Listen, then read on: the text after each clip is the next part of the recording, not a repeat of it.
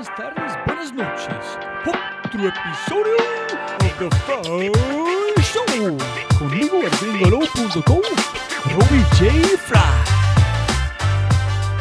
surgen otras maneras de poder equilibrar por lo menos mi país en- en- en los sentidos que puede uno encontrando.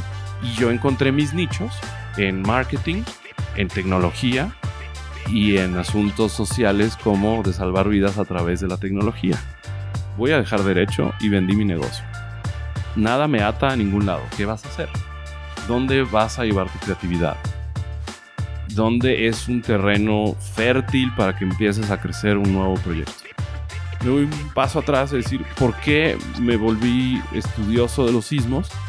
Porque yo sobreviví a un sismo en el 95 en Manzanillo, Colima, que está en el Pacífico, de 8.0 y el epicentro fue ahí. Sacamos la app en 2014.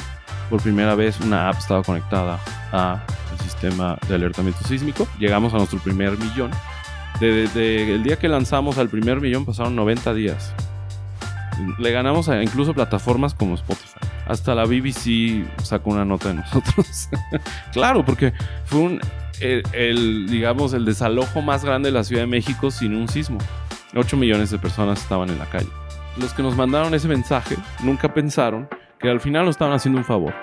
Se trató de una manera masiva de que la gente conociera mi tecnología porque yo también lo que les decía en la prensa es, pues mira, mi tecnología hizo lo que tenía que hacer y de manera increíble. Ahí tienes a toda la ciudad afuera. Funciona perfecto. Lo que no funciona es mi proveedor. Entonces mi proveedor va a ser yo, con tecnología nueva. Dame chance. Y dos millones y medio de personas descargaron la app en 48 horas. Hay videos increíbles, Robbie, de gente que literal hizo eso. Sacó su mochila de emergencia, a su abuelita y a su perro están en la calle y entonces empieza a temblar. Y la gente es como, qué increíble. Uh, fuimos un asunto ya muy social de decir, no solo somos una alerta sísmica, somos una plataforma para ayudar a minorar los desastres. Jóvenes amigos míos, otro episodio de Fry Show. Y estoy arrancando, estamos empezando juntos en ese momento algo que estoy seguro van a cambiar vidas, van a mejorar América Latina, van a inspirar demasiadas personas. Álvaro Velasco, el cofundador de Skyler, es mi primer invitado en el Endeavor Tour, en mi primer podcast en México. Lo que quiero decir es que soy muy afortunado de que Álvaro Velasco sea mi primer invitado.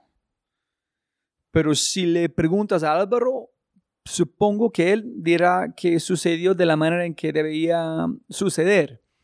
Y la razón que digo este es, ¿qué hace Álvaro y Skyler y la inspiración que yo recibí a través de esta conversación? La primera de que es 25 o más es, es increíble. Fue mucho, mucho combustible para seguir con mucho amor, y mucha inspiración, motivación en que he empezado con este tour. Álvaro Velasco desarrolló junto con su equipo Skyler la app mexicana más exitosa de la historia para todas las plataformas. Lleva la estrategia del marketing digital y marketing tradicional, siendo la cuenta de Twitter más importante del mundo en geofísica. En este podcast discutimos lecciones y creatividad de servir cócteles, hacer cosas para la razón correcta, salvar vidas, IoT, ser un líder mundial en Silicon Valley desde México, voltear el guion cuando cosas malas pasan, sobre 8 millones de personas en la calle, cómo construir una sociedad mejor y mucho, mucho más. Álvaro Velasco, Alejandro Cantú y su equipo están logrando cosas que son casi imposibles de comprender. Yo sé que he, he dicho este antes, pero cada vez es, tengo más información, el bar sube, ¿no? La barra sube. Entonces, normalmente cuando una aplicación normal no funciona o tiene un problema, ¿qué es lo peor que pueden pasar? Gente brava, eh, gente molestada, etc. Pero con Skyler, si Skyler no funciona, las vidas de miles de personas están en riesgo. Estoy diciendo que gente puede morir si este no funciona. Entonces, nivel de conciencia y cantidad de disciplina, propósito, valor y fuerza que necesita el equipo de Skyler para continuar salvando vidas está al nivel de superhéroe. Álvaro es otro individuo que puedo decir con todo corazón que ha cambiado mi vida para mejor. No importa lo que está haciendo, lo que haya logrado, siempre hay otra forma creativa de mejorar la sociedad. La razón que yo tuve la oportunidad de irme a México y la oportunidad de irme a los otros países y traerles a esa información es gracias a cinco entidades muy importantes. Estoy aquí con ustedes gracias a ellos. Entonces, número uno es en concreto, en concreto, conecta a las personas con la innovación y la estrategia para transformar las organizaciones. Entonces, Mate, Jorge, Caro, todo el equipo ya en concreto, muchas gracias por su apoyo. Café Matiz, desde las altas montañas antioqueñas, Café Matiz, el de los cibaritas colombianos. Laura, Carla, Miguel, toda la gente en Grupo Nutresa, muchas gracias por su apoyo en este podcast. La gente en Cabeza Rota, Juan, Jimmy, José, los mejores diseñadores que hay. Gracias por todo desde los principios. Protección, un grupo que está obsesionado con el futuro de los colombianos y trabaja por esto. Ellos quieren que las personas tomen decisiones hoy en función de alcanzar sus proyectos y sueños a través del ahorro. Y finalmente, Colombia, Camilo Velázquez, y el Centro de Innovación, a toda la gente allá, gracias, gracias siempre para darme la oficina, el espacio, el apoyo, creer en este proyecto. Gracias a todos. Y a toda la gente escuchando, si tienes un momento, si disfrutan este podcast, si tú eres de México, otro lugar, buscan Álvaro, deja un mensaje por él y deja una reseña en iTunes y ayúdame a empujar este podcast para más gente escuchen esta historia en las historias que vienen. Gracias a todos. Muchas, muchas gracias. Eh, toda la gente de México escuchando, mil gracias para escuchar. Si es tu primer episodio de Fry Show, ojalá que escuchan más. Tengo cinco más personas de México. Espectacular también. Bienvenido al Fry Show y, y con ese dicho arrancamos con el show. Episodio 108. Sismos sensores, Silicon Valley y Skylert con el gran, brillante Álvaro Velasco. Listo, ya estamos grabando, sonido, sonido. Aquí estoy. Súper. Súper. Álvaro, siempre puede ganar más plata, no más tiempo. Muchísimas gracias por su tiempo. Robbie, al contrario, gracias por venir. Gracias por venir a México. Bienvenido. Sé que es tu primera visita a nuestro país. Espectacular. Así que estamos, estoy muy contento de conocerte y de, y de que nos tomes en consideración a los emprendedores mexicanos. No, la verdad es que yo pasé por todos los emprendedores de Endeavor en la lista. Yo armé una lista, Endeavor me pasó uno, yo vi como dónde están la, cruzando. Pero yo vi ustedes, Skyler, gente con temblores que salvando vidas con IoT. No, tengo que aprender de ellos. ¿no? Este, este mundo está muy chévere. Entonces, espectacular. Pero llegamos allá. Antes de todo, castíguenos. ¿Quién es Álvaro? de dónde viene, cuénteme su familia, su juventud, llévanos hasta este punto a la velocidad que quieras. Va, soy Álvaro Velasco, nací en Guadalajara, Jalisco, en el 83. ¿Tú eres fan de las Chivas o América? Soy fan de las Chivas, ah, por supuesto. Super, Fan, fan. O sea, de que iba... Eh, mi papá me hizo fan. Me llevaba al estadio cada 15 días a ver a las Chivas. Primero al Estadio Jalisco y después pues al estadio nuevo y ha sido toda una aventura porque las Chivas cuando yo empecé a apoyarlas pues era un equipo muy grande y ahora a veces muy grande y a veces muy chico como todo en esta vida es muy cambiante igual los equipos de fútbol sí yo estaba hablando con el Uber aquí y me dijo que algo como con la con la esposa con la esposa que me mandó y comandó y llevó toda la plata entonces el equipo no tenía plata algo como Suena muy mexicano en Colombia al mismo tiempo, ¿no? y a veces es, interesante el caso de Jorge Vergara porque también te habla de emprendedurismo en el sentido más alto de no mezclar eh, tu matrimonio con los negocios. Yo sin duda pienso en ello y, y fue un ejemplo nacional, ahora internacional, de cómo no hacer las cosas. No mezcles el amor, lo que sientes en ese momento de emoción, etcétera, con tus negocios y menos con un equipo tan popular como las Chivas que les afectó por tantos años. Y la gente, qué pena para la gente escuchando, vamos a otra dirección, pero la gente es tan bravo con la esposa o con él. Con los dos, claramente mucho más con ella, porque ella ya se hizo, o la, la tuvieron que hacer un lado de manera legal, este, pero ahora él está enfermo, entonces el, equipo lo tomó el hijo y no sabemos cuánta experiencia tiene. Y se nota en el tipo de contrataciones y en el desempeño del equipo y en el ambiente que se puede percibir que no están capacitados para tener un, paquete tan grande. No, la razón es que yo aprendí español con, con mexicanos, con eh, Ratón, Trancas, Chihuiro. Yo jugué en un equipo puro mexicanos. Ah, de que todos ilegales allá en los Estados Unidos. yo aprendí como los Chivas, el único equipo que tiene puro mexicanos, ¿no? Es correcto y sigue esa tradición. Esperamos que siga. Sí, entonces para mí fue espectacular. Me enamoré con la Chivas de otra gente, con la América, en es donde aprenden todos. Es que por eso no cambiamos de equipo, porque realmente nos produce un tipo de emoción diferente y deseamos que le vaya bien a las Chivas. Y casi no tiene, digamos, enemigos fuertes las Chivas, salvo la América y algunos del Atlas. En sí el país desea que las Chivas estén bien normalmente para que, crezca este sentimiento de, de, sí podemos también como país, eh, porque también influye en la selección. Es decir, no es un asunto solo de un equipo y de unos cuantos fans de una ciudad, de la segunda ciudad más grande del país, sino de un sentimiento de nación.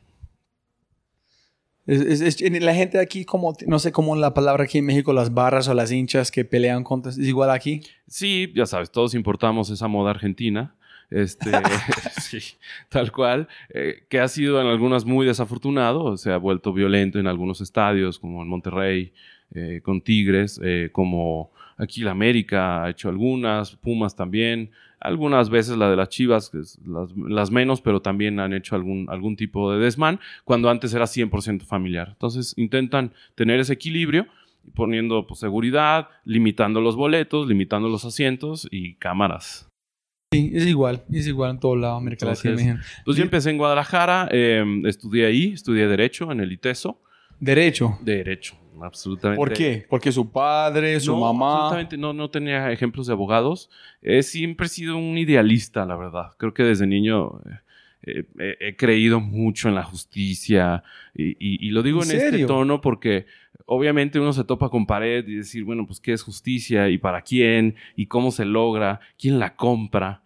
Eh, ese tipo de cuestiones ya cuando vas creciendo te vas eh, pues decepcionando en el sentido estricto de, la palabra justicia, pero surgen otras maneras de poder equilibrar por lo menos mi país en, en los sentidos que puede uno encontrando. Y yo encontré mis nichos en marketing, en tecnología, y en asuntos sociales como de salvar vidas a través de la tecnología. Pero ¿cómo saltaste desde derechos hasta ese lugares? Primero con una gran decepción de terminar la, la, universidad, porque estudiar derecho es realmente romántico. ¿Cómo se llama la universidad donde estudias? TESO, Universidad eh, Tecnológica em, y de Estudios Superiores de Occidente cuando entraste a estudiar derechos fue para la razón, como estamos hablando con fútbol, cosas no hacer. Yo voy a hacer este porque esta gente está haciendo incorrecto. ¿O tú entraste con la idea de que yo puedo tener un impacto mejor a mi país, mi ciudad, etcétera? ¿Cuál fue el, propósito? Mi propósito era eh, aprender en un tiempo en un despacho y de ahí fundar mi propio despacho que tuviera unas reglas diferentes a las normales de siempre dar dinero al juez, a los secretarios. Eh, eh, no, no, me latía para nada esa, esa dinámica. Y trabajé en los dos lados, el lado judicial y en el lado privado.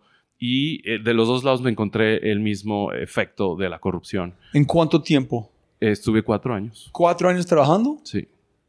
¿En serio? Básicamente toda mi universidad.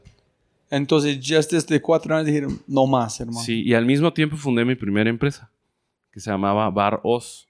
¿Cómo se llama? Bar Os. ¿En qué es? Éramos dos Álvaros, nos en Baro, nomás le pusimos B grande y Baros.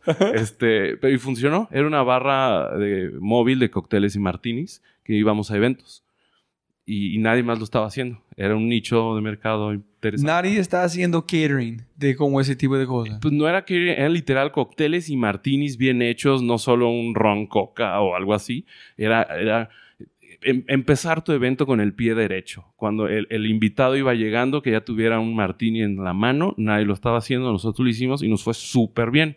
Incluso uno de nuestros clientes fue Jorge Vergara, el dueño de las chivas. ¿En serio? Ajá. ¿Y cómo saltaste de derechos? Ok, no me gusta, no me gusta.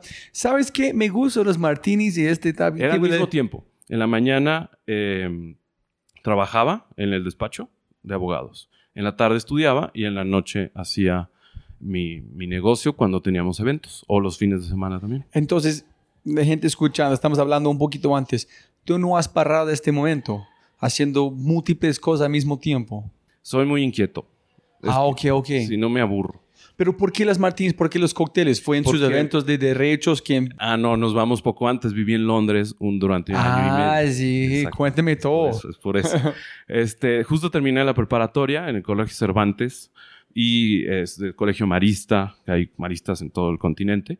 Y, mm, y estaba un poquito ah, con ganas de aprender mucho más, sobre todo eh, aprender inglés. O sea, la verdad, el nivel de inglés que salimos de la prepa era malísimo. Y sabía que el mundo iba a ser un asunto de globalización rápidamente y si no aprendías inglés ibas a quedarte fuera. Y qué mejor manera de aprenderlo que donde nació el inglés y vivir ahí. Y por lo tanto organicé a, a todos mis amigos y nos fuimos 18 a vivir a Londres durante un año. Yo me encariñé demasiado, me quedé otro medio año eh, y estuvimos trabajando incluso de ilegales eh, en, en- en conceptos de bares. Por lo tanto, ahí aprendí a hacer cócteles y nos obligaban a crear nuevos, nuevas bebidas, nuevos martinis, nuevos. Sí, entonces eh, fue obligatorio para ustedes manifestar, crear su creatividad con cócteles. Sí, Chévere. súper bien. E- Eso me despertó mucho, este, decir, órale, pues está bien padre crear. Está, eh, eh, es, es lo que más me está gustando. Crear conceptos, crear algo, ver la reacción de la gente, si le gusta o no, eh, entender el, la, lo valioso que es un feedback, ¿no? Una retroalimentación es súper valioso porque en ese momento tú sigues aprendiendo. Es decir, tú propones algo, no impones algo. Y necesitas 100% el feedback de la gente. ¿Tú estás consciente de las cosas que has dicho en este momento o en el espejo? Que es de parte de no puedes de tómalo, no, tiene que a ver, miren que Eh, todo fue una propuesta de Fue revisar. propuesta más mentor, un mentor británico buenísimo, mi, mi ex jefe, que lo quiero mucho, incluso lo tengo en Facebook todavía. Este, y gente que también te va enseñando a decir cómo ser mejor con el cliente, aunque cometas errores. Este, no, no, no, es el fin del mundo, hay manera de compensarlo. eh, sobre todo si trabajas en empresas pues, más grandes donde tienen infraestructura para compensar algo al cliente, con tal de sacarle una sonrisa, porque fueron a tu lugar a pasarla bien. No les quites esa ilusión de pasarla bien. Por lo tanto, me llegó a pasar hasta que les rompía una copa enfrente, que me equivocaba de comida, lo que sea. Y en ese momento yo tenía la libertad de tener el criterio de saber cómo le voy a compensar sin que la empresa pierda. Es un buen punto, nunca he pensado en este Álvaro. A veces la gente habla mucho de experiencia, tiene que traer una super experiencia, pero a veces no es este, a veces es solamente no romper la ilusión que ellos traen con ellos. Si es un lugar que es conocido, la experiencia ya existe. Ajá. La única opción para vos es no romper la ilusión que ellos llevan. Es correcto. Y al momento que tú, por algún error, puede que la pasen muy mal, es momento de en ese momento reaccionar y no ponerse a la defensiva y no ponerse a, pues yo no fui. Pues sí fuiste tú y ya está, acéptalo, acéptalo de inmediato, no pasa absolutamente nada, somos humanos y es mucho más humano reconocerlo en ese momento a negarlo. Chévere, yo estaba mesero 15 años para pagar para la universidad en todo, entonces es un mundo muy duro. Ah, un mundo yo muy pienso duro. que cada persona debe hacer cualquier tipo de servicio público antes de tener cualquier empresa para tener respeto por, sabes, estas personas. Qué buena idea, Robbie. La verdad que creo que tienes toda la razón.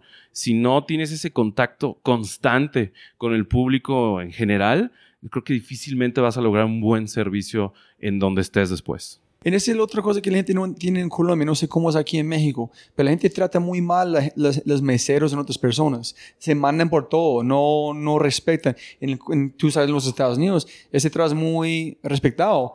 Y también los, los mexicanos con donde está trabajando, tres trabajos sin parar, trabajan más duro de cualquier otra persona. Entonces yo aprendí de este nivel de servicio, hay mucho de aprender si solamente están listos para escuchar, ¿no? Sí, los británicos también respetan mucho.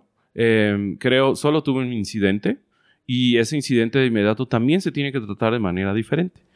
No hay que dejarse humillar, pero tampoco ofender. Es decir, eh, eh, tienes las herramientas para de manera sutil hacer justicia también en esas pequeñas eh, situaciones incómodas para todos cuando te intentan humillar por lo que sea, por ser mexicano, por ser moreno, por ser extranjero, por lo que quieras, te podían discriminar. Y en ese momento era, le llamé a mi jefe, por favor, puedes atender toda esa mesa porque yo podría cometer alguna imprudencia porque me están atacando personalmente. Y ya se convierte en otro asunto. No vienen por mi servicio, vienen a atacarme. Y él les pidió amablemente que se retiraran, que no les íbamos a dar ningún servicio. Amablemente. tengo, un amigo que es un arquitecto que dice, ese, ese es el arte de salir de problemas con elegancia. Exactamente. Entonces, terminé Londres, ahora sí regreso a Guadalajara, termino mis estudios de Derecho, trabajo en los dos lados, privado y público, como abogado. Me decepciona en cuanto a que todo el sistema está basado en dinero en dinero, en cuánto le das al juez, en cómo lo tratas, a dónde lo llevas, eh, qué tan buena relación tienes, incluso casi de amistad, para ganar juicios o no. Por lo tanto, me puse a ver, ¿quiero esto en mi vida? Por supuesto que no. No, no estudié cuatro o cinco años para eh, solo saber a quién darle el dinero, pues mejor que lo haga alguien más. Y empecé a ver otras opciones. La primera opción era salirme de Guadalajara. Y la última pregunta ya, pero qué pena es, si puedes volver en tiempo, en toda la gente fue amable, no como y la plata no fue protagonista, pero las reglas en todo siguen normal. ¿Todavía tú eres abogado o, o no? Fue más de la gente, más de la plata, fue más que yo no disfruté, no fue algo de creatividad, no fue algo de, de construir, fue ser consultor. Yo, es muy buena tu pregunta, nadie me la había preguntado antes. Em, probablemente sí, pero de otra perspectiva. Es decir, yo no hubiera tenido un despacho tradicional de abogados. Yo hubiera tenido algo que con tecnología, o sea, con algo más causara una innovación en ese ámbito. Y yo sinceramente no vi por dónde. Es decir, no significa que no pueda cambiar en el futuro. En lo personal, no tuve las herramientas para decir, por aquí voy a empezar a cambiar las cosas, porque estaba ante un monstruo demasiado grande. Después me enfrenté a otros, pero con otro tipo de herramientas para así hacerle competencia. Si quieres leer un buen libro en el futuro se llama Sincronicidad.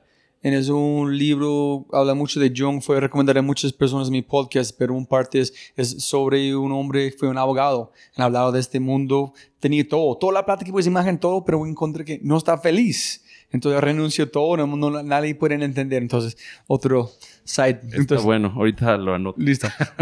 ok, listo. Entonces, ¿qué voy a hacer? Renuncio, renuncio como abogado. Al mismo tiempo ya detenía mi, mi asunto de cócteles. Eh, estoy un poco más, como seis, siete meses más, solo con lo de los cócteles. Termino mi carrera. Eh, metí todas las materias que pude para apurarme. Y una vez que terminé eso, me puse a pensar hacia dónde quería enfocar mi vida y vendí mi negocio de cócteles y martinis para salir de Guadalajara. Entonces, primer empresa éxito. Vendiste. Sí.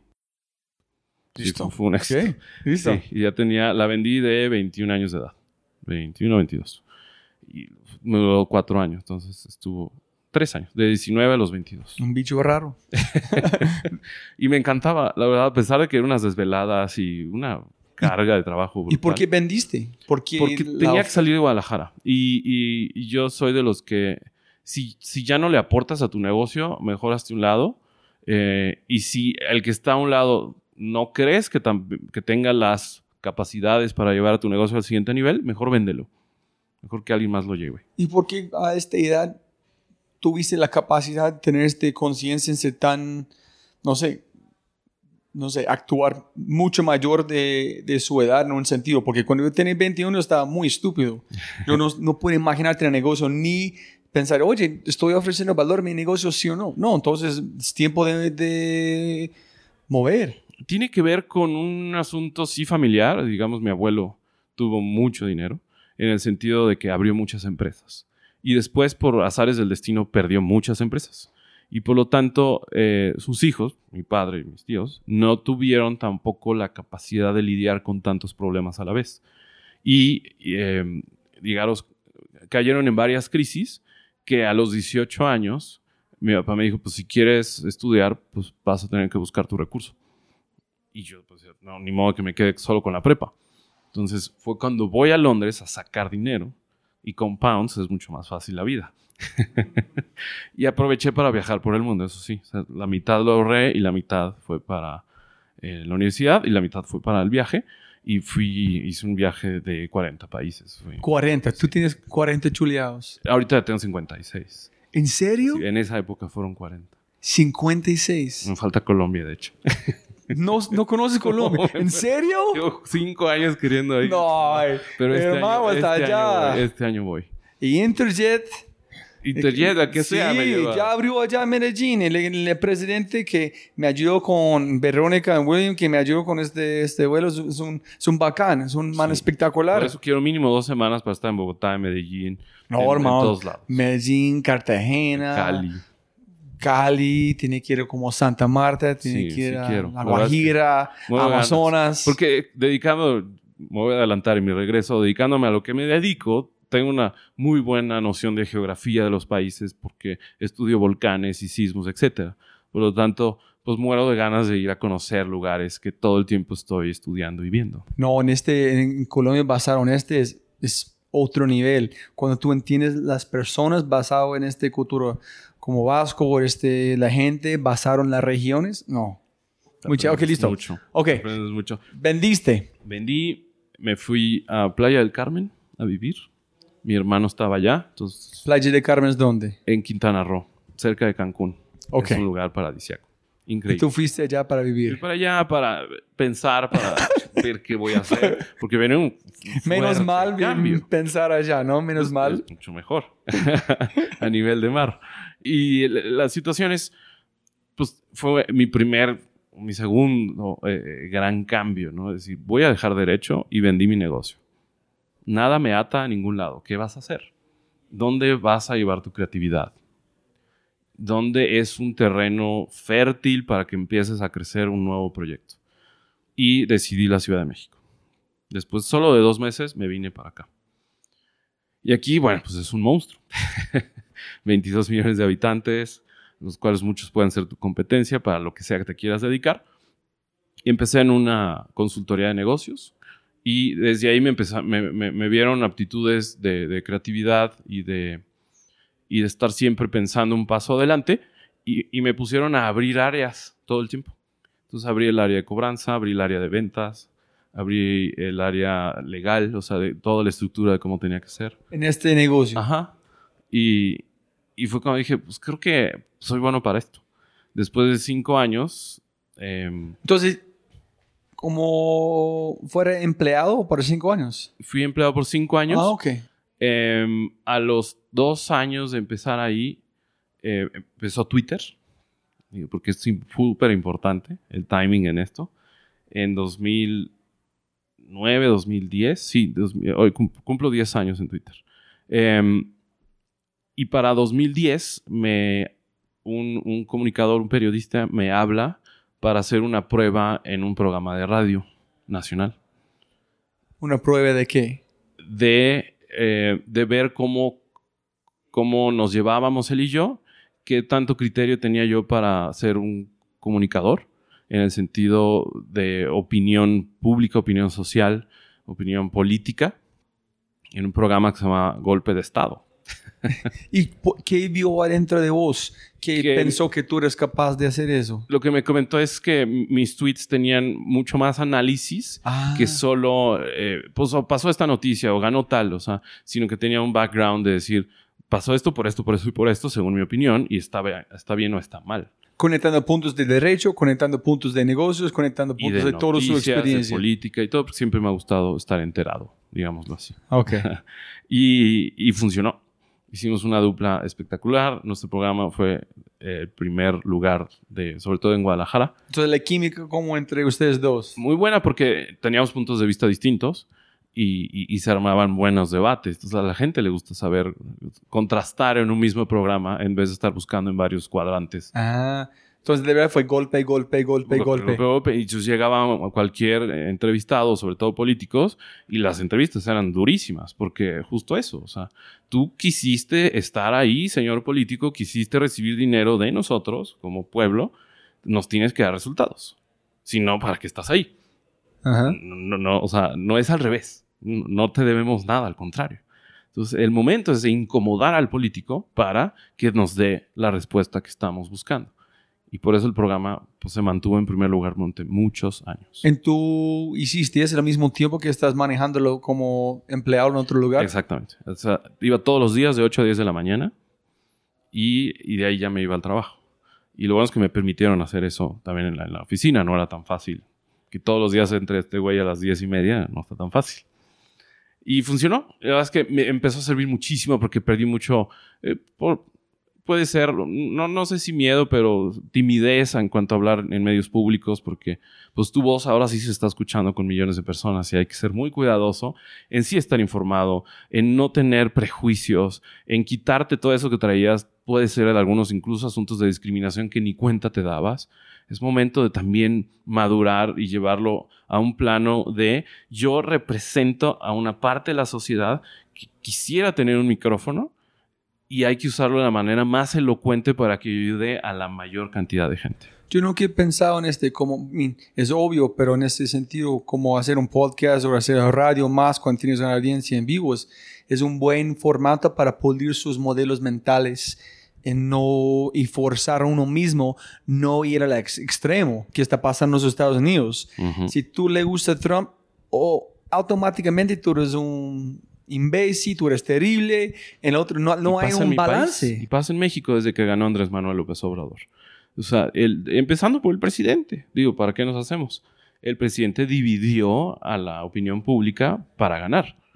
Y ahora es muy difícil reencontrarnos como sociedad de quienes votaron por él o quienes lo apoyan contra los que no lo apoyan. Estamos hablando de el presidente aquí o El Trump. presidente mexicano Andrés Manuel López Obrador, ¿Qué pasó como hace un año, no? Y empezó su mandato en diciembre del 2018. Por lo tanto, llevamos seis, siete meses peleándonos entre los mexicanos porque los que lo apoyan lo apoyan incondicionalmente, sin cuestionarlo nada, y hay el, el- en el otro extremo donde todo está mal, que tampoco es cierto. Es decir, como sociedad no nos hemos podido reconciliar. Entonces, la misma cosa aquí que está pasando en los Estados Unidos pasando aquí. Igualito. Misma fórmula usaron para ganar. Pienso que también es pasando en Colombia. La gente es muy extremo con sus puntos de vista. No hay... Pero el mundo no es blanco y negro, es gris. Pero la gente no entiende. Y sobre todo, como sociedad debemos entender algo en todos nuestros países. Somos la sociedad, la gente, somos el producto de los políticos. Piensas. Por supuesto. No, no es una manifestación consecuencia de la educación. En la educación viene de los políticos o de sus padres más de todo. ¿Tú piensas que la política es como encima de todo? La política nos usa, nos utiliza y por eso nos manipula. Por eso eh, los fake news, por eso eh, los medios que sí están vendidos, que sí hay muchos, por eso a ellos les conviene separarnos en los que están en contra de mí son unos tal por cual y los que están a favor yo los protejo.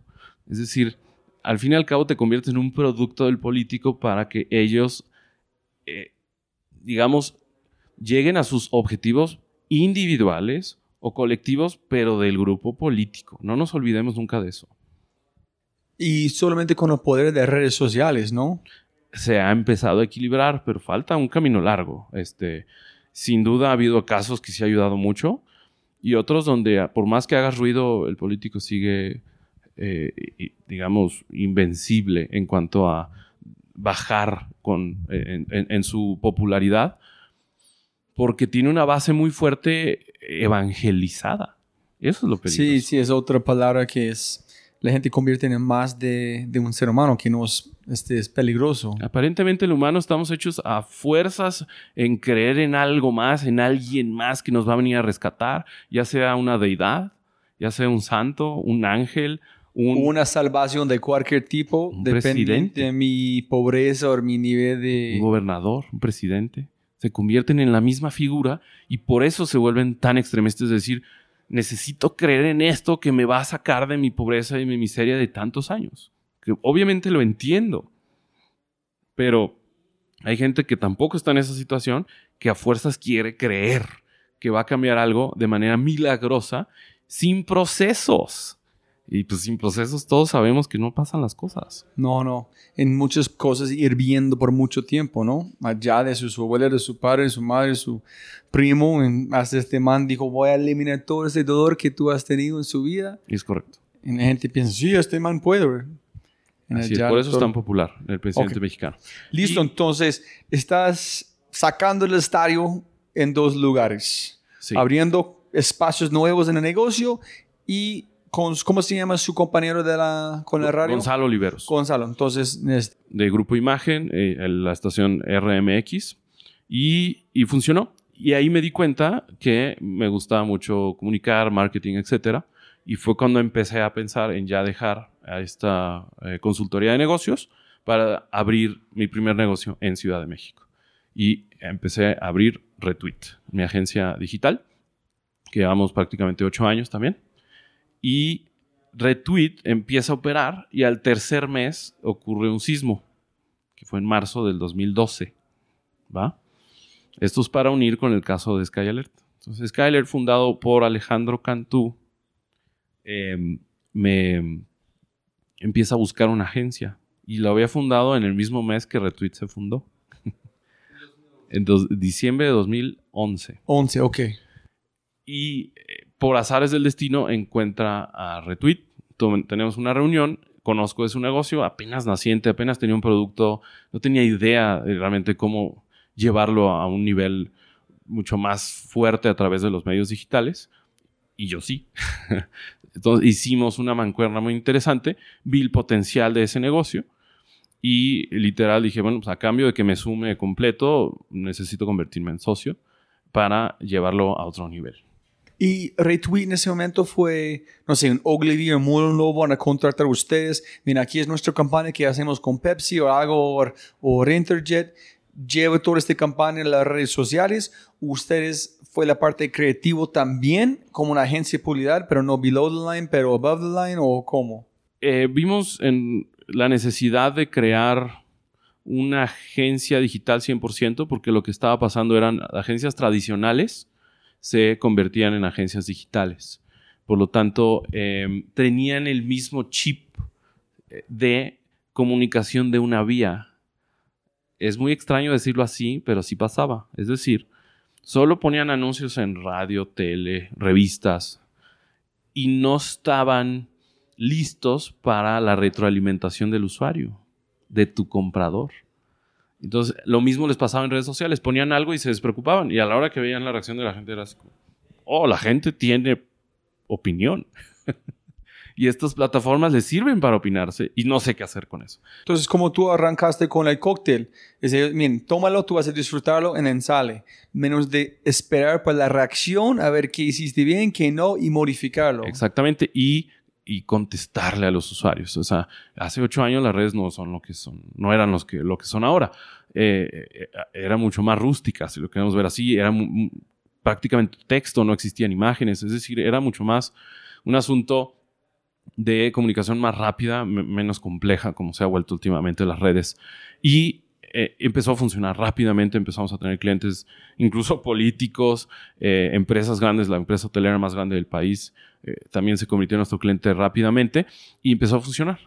Pero su propósito cuando arrancaste este negocio, Álvaro, fue, viste algo, fue obvio en, este, en América Latina, muchos en, los Estados Unidos, fue un hueco grande, o tú viste más que fue, la gente está atacando un, con una vía, cuando hay dos vías. Es correcto. ¿Cuál fue su propósito o intención cuando tú arrancaste? Fue justo eso, marcar la diferencia de inmediato, decir yo te prometo dos vías, te prometo que no vas a tener una crisis, porque por más que haya un problema, se atiende rápido para evitar que se convierta en crisis. ¿En serio? Sí. ¿Tú viste este pitch tan claro? Sí, sí. Entonces, me imagino que fue sencillo para vender, porque la gente nunca ha pensado tener esta conversación, o fue complicado vender esta idea de, de bicanal. Pues nos veían chicos, nos veían jóvenes, nos veían boutique y esa era la parte que más les trabajo les costaba a las grandes empresas decir cómo va a cambiar de la gran empresa internacional a una empresa mexicana pequeña con siete personas.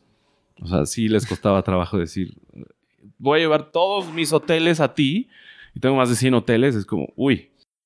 Pero bueno, al final nos dieron oportunidad, obvio, escalonado, no ahí te van todos los hoteles, sino te van una cuenta, después otra, otra y otra. Y así fue como fuimos creciendo y ahora somos cuarenta y tantos. Y llegaste a Skyler porque ellos están buscando una forma de... Ajá, y en Skyler vi algo diferente. Es decir, sí vi una oportunidad de crecer brutalmente eso, porque a mí el tema de sismos y volcanes siempre me ha gustado. Ok, 2012 fue el sismo. que tú- 2012 fue el sismo que volvió a despertar la ciudad después de muchos años de que no pasaba nada. ¿Cuántos años? De un sismo importante desde el 99 Ok. no pasaba nada. En los 2000 Entonces, hubo, 13 hubo años. algo. Tres años calmados. Sí, o sea, obvio siempre hay un sismito, pero sin algo importante, más de 7, no había Ok. pasado. Y entonces la gente se despertó diciendo, ok, otra vez puede haber un ciclo sísmico. Y así fue. Ok. Este, eh, hubo- empezó a haber un ciclo sísmico. Me voy un paso atrás a decir, ¿por qué me volví estudioso de los sismos?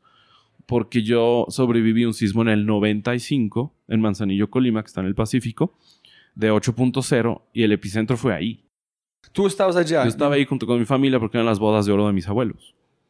Ajá. Entonces, incluso me quedé atorado adentro de la casa porque no se podía abrir ya la puerta de cristal que daba hacia la alberca. Y mi familia estaba afuera gritándome que me saliera y yo no podía salir. Entonces, claramente eso te marca ¿Cuánto demoró este sismo? muchísimo. Eh, o sea, mentalmente para mí duró muchísimo, más de dos minutos y medio. ¿En serio? y todo lo que se podía caer se cayó. Es tan fuerte el movimiento cuando estás literal en el epicentro de, de magnitud 8 que todos los platos, vasos, lámparas, absolutamente todo se cae.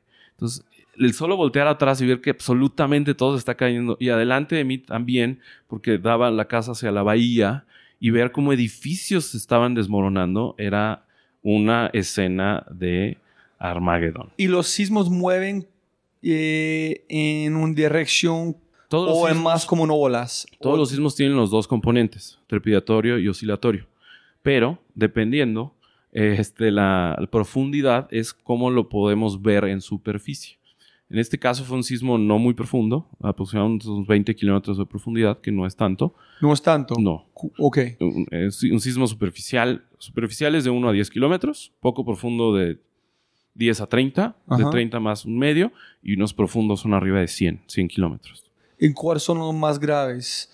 Más. Eh, por ejemplo, el de Haití, que fue solo un kilómetro de profundidad y fue de magnitud 7, justo el epicentro en la capital. Por eso mató a 300.000 personas. Y obviamente por una infraestructura sísmica deficiente. En sí están como cerquita a la, a la parte de allá, como un kilómetro. ¿Es porque mueve más? ¿Es porque es más grave? ¿Mueve más rápido? porque es más si mueven? Yo estoy imaginando como un cantidad de kilómetros de tierra moviendo Ujú. en empujando contra uno, en allá es la fricción. Si yo entiendo como un sismo. Claro. Sí, son muchos componentes que no quisiera confundir a la, a la opinión de tu podcast. No, pero no, no, no. Ese, el podcast no tiene opinión. Yo estoy aquí a aprender. Ya. Yo quiero saber. Más detalles El mejor. primero es el tipo de sismo. Es decir, si es de subducción, es decir, si se está metiendo una placa debajo de otra, como las Ok, que tenemos en allá el las Pacífico. placas, ok. Ajá. en el Pacífico, salvo eh, las fallas que tienen en California Ajá. hasta Eureka. A partir de Eureka, pues. Sí, ajá. A partir de Eureka tienen de subducción otra vez. Por eso Oregon y Washington y eh, ¿cómo se llama? Vancouver, el estado, sí, Idaho. pero el, el estado eh, British Columbia tienen de subducción, que son sismos prácticamente en la costa. Los que son por fallas, como los que pasan de San Francisco hasta San Diego, incluso Mexicali en México, son por fallas, son mucho más superficiales, pero tienen el tipo de sismo, digamos, eh, de lado. se mueven Ah, las fallas de lado, se destraba, pero por eso ocurren menos. Hay muchos menos sismos de este tipo que los que se ponen de subducción. Todo el tiempo están de lado, solo se están desplegando uno hacia el norte y otro hacia el sur. Una, una, una parte de la placa hacia el norte y otra hacia el sur. Por eso se llama falla, porque en sí es la parte de la misma placa, la pero se está Ah. partiendo así. Uno al norte y uno al sur, se mueve algunos centímetros al año, se atora y una vez que se desatora, libera energía. Por eso son sismos cortos, muy poco profundos y el problema con California es que las poblaciones están encima de las fallas. Ese es el tipo de sismo peligroso para California que va a dar poco tiempo de alertamiento. Ahorita vamos al final hasta allá. Y en el caso de Haití fue también por falla. Eh, es uno cada 100 años en el Caribe. En, en- en- depende en qué isla. Por lo tanto, tuvieron muy mala suerte de que les tocara tan cercano a la ciudad por falla, poco profundo, pero ese sí les duró con 40 segundos, 50 tuvieron para destruir todo el país. Entonces, listo, después de este sismo ya con tu familia, ¿qué pasó? Eh, fue por subducción, 8.0, un sismo muy largo, un sismo que generó tsunami y que tuvimos que correr todos hacia el otro lado. Y eh, el tsunami no fue tan grave porque fue tan cerca de la costa que no hubo tanta cantidad de agua que, que alcanzó a empujar. Entonces, el sismo pasó allá en el mar, no allá abajo de tierra con Es que usted. si- siempre pasa, digamos, es en la zona del mar, pero son en tierra, digamos, hasta abajo del lecho marino, y un sismo tan grave empuja grandes volúmenes de tierra, y por lo tanto, si están en, en abajo del mar, empuja agua. Entonces, ambas direcciones salen como la, el tsunami hasta... De- no, siempre hay una zona donde empuja más. Puede ser ah, eh, este, hacia la costa, puede ser hacia el otro lado. Entonces, un lado u otro. Sí, afecta. como el ángulo de la tierra que está saliendo. cómo haya, cómo haya desplazado ese, ese sismo eh, y es, es lo que hay que estar cuidando también, sobre todo en Chile, ¿no? Por ejemplo, California no va a tener ese problema. Esa película terrible de la roca, del tsunami la bahía y el Golden Gate Bridge, eso es falso. Eso puede venir desde Japón y tendría una alerta de 14 horas. Pero no puede generar California un terremoto de esas magnitudes ni un tsunami. Porque es de... Porque es de falla y la Eh, no falla de está en tierra. Ah, ok. Pues no, Ah. no, no, no, no eso no, no pasa.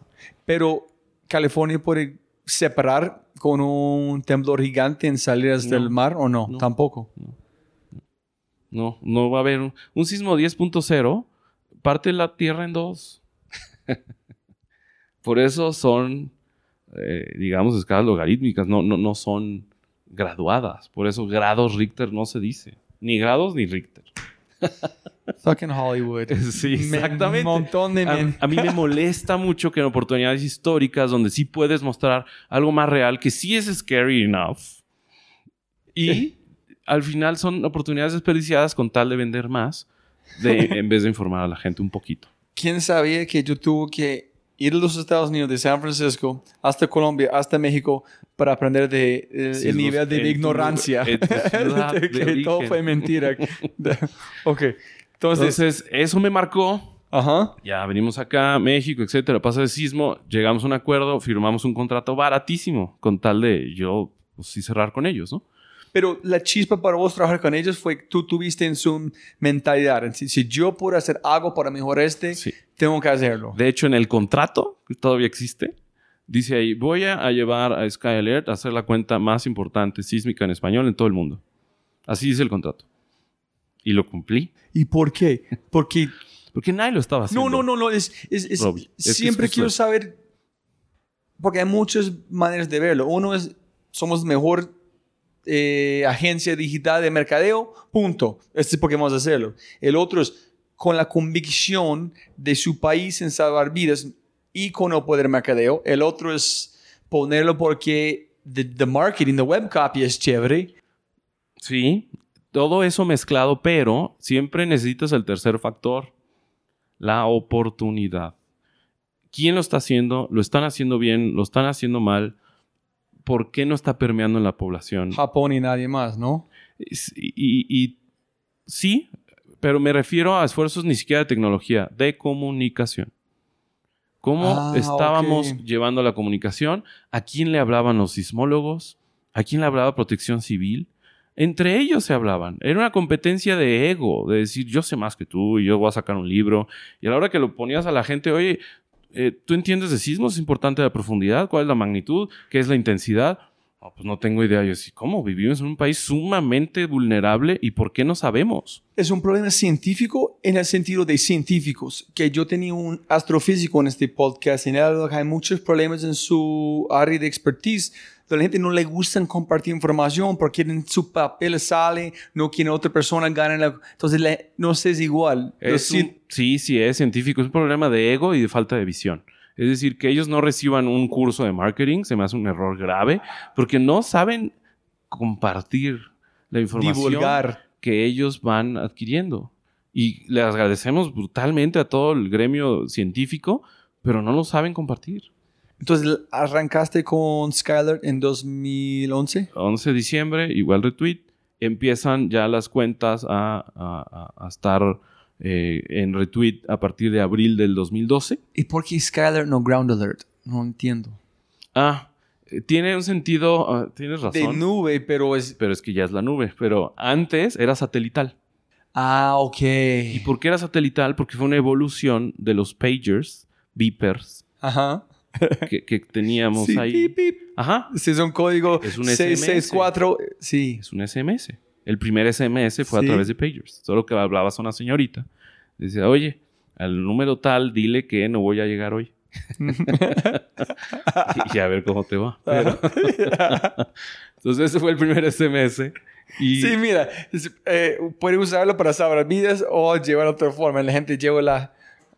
pues, ¿cómo eh, aprovechamos esa infraestructura que ya existía para El nuevas bueno. ideas? Para nuevas ideas. Y fue cuando adecuamos la alerta sísmica, nos conectamos a la alerta de gobierno de ese entonces y empezó a funcionar. Entonces, en ese momento fue conectado con el gobierno. en ese momento conectado con gobierno. Fue la primera alerta eh, sísmica móvil del mundo, porque era, un, era una, una USB que recibía eh, eh, esa eh, eh, información. Sismo moderado, sismo fuerte eran las únicas dos variables que teníamos, porque era toda la información que el gobierno nos podía dar. Y cuéntame sobre la velocidad de los eh, alertas con los sensores que tenía el gobierno, cuánto tiempo han cambiado por nueva tecnología, cuánto demora para si yo estoy usando su tecnología con satélites, etcétera, para recibir una notificación con un sismo. Bueno, explico un poco más, para sobre todo gente de Latinoamérica que no conoce México entendamos. A diferencia de, de Colombia, por ejemplo, que tienen sismos también intraplaca, es decir, adentro del territorio, sobre todo la zona de pues, Medellín, Cali recibe muchos sismos, eh, más que Bogotá. Eh, aquí casi todos los sismos suceden en el Pacífico, muy similar a Chile, a Perú, a Ecuador. Y la Ciudad de México está en la zona central del país y tenemos esa ventaja de la distancia contra los epicentros, de la mayoría de epicentros. Entonces tenemos más o menos, y ponerlo en caso práctico, de Acapulco, teníamos más o menos 60, 70 segundos de anticipación a la Ciudad de México, es mucho. Entonces necesitas una antena de a cada determinados kilómetros, un sensor con antena, a que confirme un sismo y mande la señal. En ese entonces teníamos una latencia de 4 segundos más o menos, de que confirmaban un sismo, lo mandábamos a nosotros, nosotros al satélite, satélite al receptor y el receptor a los aparatos. Más o menos 4 segundos. Estás en el epicentro, no puedes hacer nada, o hay una forma de anticipar, o pasan en un segundo, milisegundos, ¿cómo es? Antes no, y voy a llegar a ese punto porque es, Ok, ok, listo. es el caso de California, de hecho. Y, y como ya tenemos operaciones allá, lo dejo hasta el final, pero lo voy a explicar. ok. Este. Entonces teníamos esa latencia. Empezamos a tener problemas con gobierno. Empezamos a enfrentar ya con, con el monstruo. Cuéntame, es que pena, abro años por podemos conectar. ¿Cuánto tiempo con Scatter antes de tener problemas? Eh, dos años bien, pero con información limitada, ¿no? 2012 a 2014. Ok. Sacamos la app en 2014. Por primera vez una app estaba conectada al sistema de alertamiento sísmico, versión 1 de Skylert, y es cuando Skylert se vuelve realmente famosa. Cuando la gente siente algunos sismos y todo el mundo, la prensa empieza a decir, pues hay una app que hace esto. La gente se vuelca y empieza a descargar Skyler. Llegamos a nuestro primer millón. De, de- el día que lanzamos al primer millón pasaron 90 días. Le ganamos a incluso plataformas como Spotify. Que Me en menos- imagino, en nadie menos de quiere 90 morir. días llegar a un millón de descargas fue un hito que nosotros hicimos. Y ahí empezaron los problemas. ¿Por qué? Porque ya éramos masivos y ya eh, eh, el gobierno tiene un negocio donde vende los aparatos que trae de Estados Unidos que eran hechos para alertar tornados a través de eh, frecuencias de AM o FM. Ah, ok, ok. Entonces esos radios los ven- revendían muy caros en escuelas, hospitales y lo que quieras. Y ahora pues ya no. Entonces empezaron a hacer presión de decir, Entonces, el gobierno está molestado porque ustedes están salvando vidas, pero ellos no pueden ganar la plata de salvar vidas, entonces "Sí, tiene una... claro, Qué estúpido. mientras no hay negocio para algunos políticos, te van a bloquear. Así es nuestro continente, por lo menos la TAM. Algunas partes de Estados Unidos no sé, pero la TAM sí es así. Y, y pues hay que enfrentarse a ello, ¿no? Es decir, ¿cómo lo va a dar la vuelta? Y dijeron, les revoco el convenio y van a desaparecer. Y pues no, papá. Ahorita vengo, fuimos a Japón y a Israel. Sí, fuiste. Por supuesto, trajimos tecnología. No, no, no, por supuesto, nada. Listo. tú Teníamos que. Mi socio fue a Japón, yo fui a Israel. Pero ¿quién fue de día uno, día dos, cuando ustedes tuvieron estos millones, no más, contrato terminado? Fue una conversación de un mes cuando ustedes pueden planear qué van a hacer Teníamos. Nos dieron como tres meses. Y ustedes nunca pensaron en renunciar. No, no, no, no, no, porque eh, estábamos convencidos de que se tenía que mejorar la tecnología de alertamiento sísmico en México y que podía llegar a las manos de todos. Y si ellos iban a truncar un esfuerzo de este tipo para solo tener radios, pues no, no nos íbamos a dejar tan fácil. Entonces, en- un sentido, el gobierno fue su liberación para hacer... el- Por supuesto. Entonces, gracias a ellos en su, sé, como tan sospechoso y terrible, ustedes están mejores. Sí, Robbie, y, y sinceramente, yendo los 10 pasos atrás, ¿por qué existimos?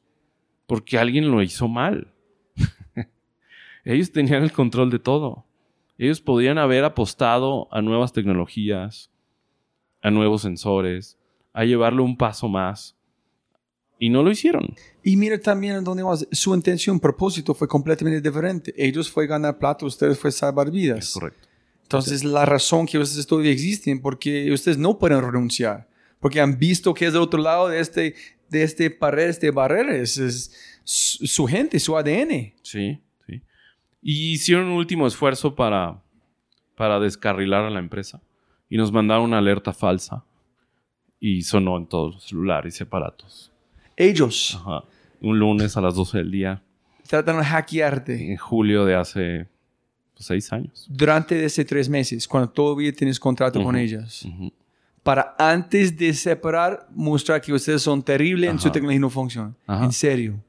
Esa fue nuestra primera gran crisis. Ah, entonces ese es cuando en el chat de yo vi con, no sé, un Hangouts, recién vi con una muchacha de Chile y otro chico con gafas.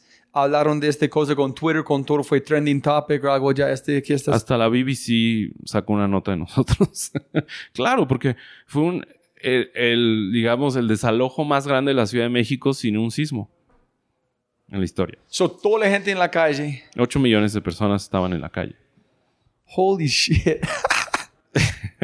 Yo estaba en mi oficina, muy concentrado, sin apanicarme, pensando exactamente en qué palabras decir, porque en ese momento tenía llamadas de todos los medios de comunicación. Querían la declaración explosiva del por qué cometimos ese grave error. Lo que, querían escuchar algo, una bomba. Pero us- ustedes sabían que viene de- del gobierno. En- pero tú no puedes decirlo porque Lo no dije. puedes. Ah, ok. Por supuesto.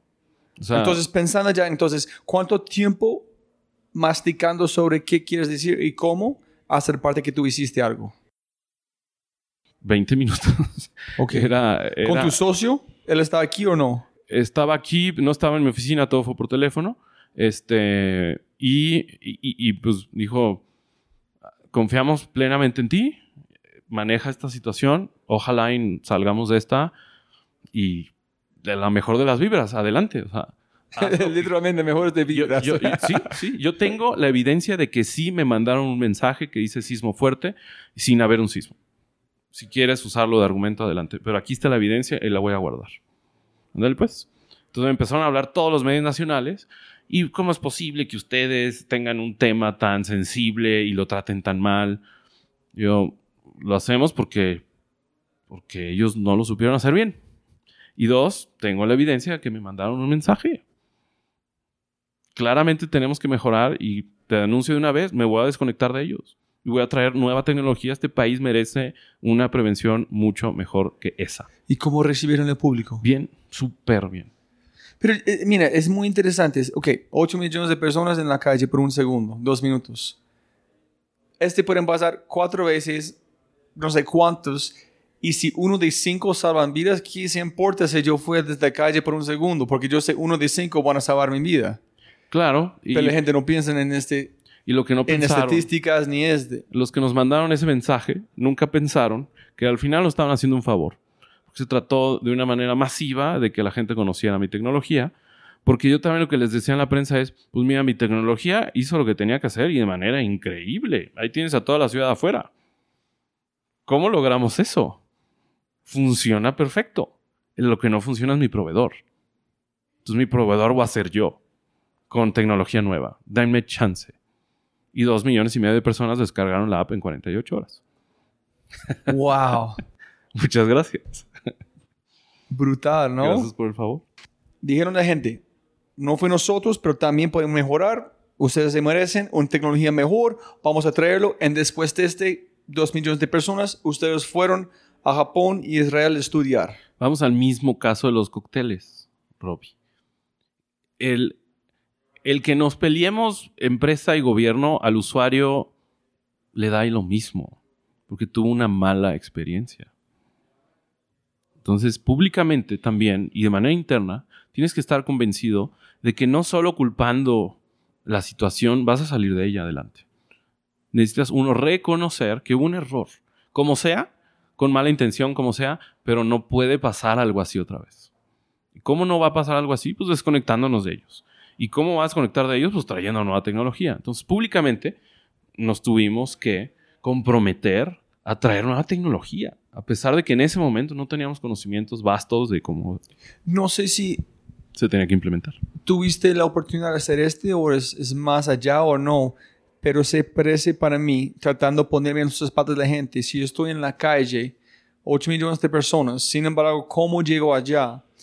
Pero es la razón que estaba allá pensando que algo mal van a pasar, sociológicamente, voy a ser tan conectado con mi, mi sangre, con mi país, que no sé si este generó algo para ustedes a su favor, que toda la gente en un momento usted mo- mo- montaste en este, este sismo de verdad, de, de, de, de cultura, de la gente conectó algo inconscientemente para decir, este vale la pena para nuestro país, para nosotros, sin ser conscientes. Yo no sé si estoy buscando algo que no está. No, yo creo que tiene razón. Creo que al final por eso nos perdonaron, así tal cual, porque eh, eh, es como una relación normal. Te tienen que perdonar después de un error.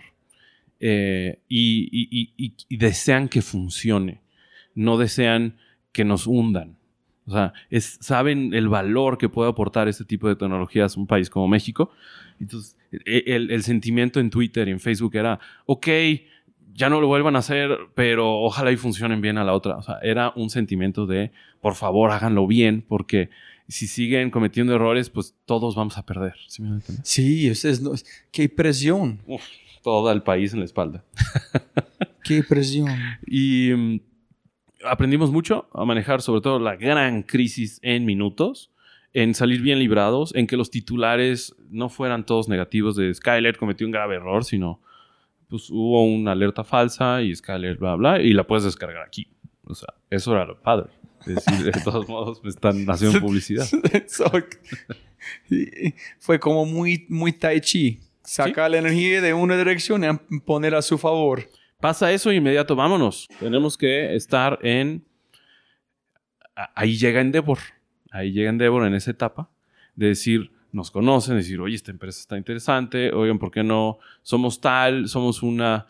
eh, una comunidad, yo lo, yo calificaría así, de emprendedores que muchos han probado su éxito, más empresarios que por supuesto tienen su éxito probado y sobre todo que están dispuestos a ser mentores y tutores en procesos de nuevos emprendedores. Y dijimos, está muy interesante.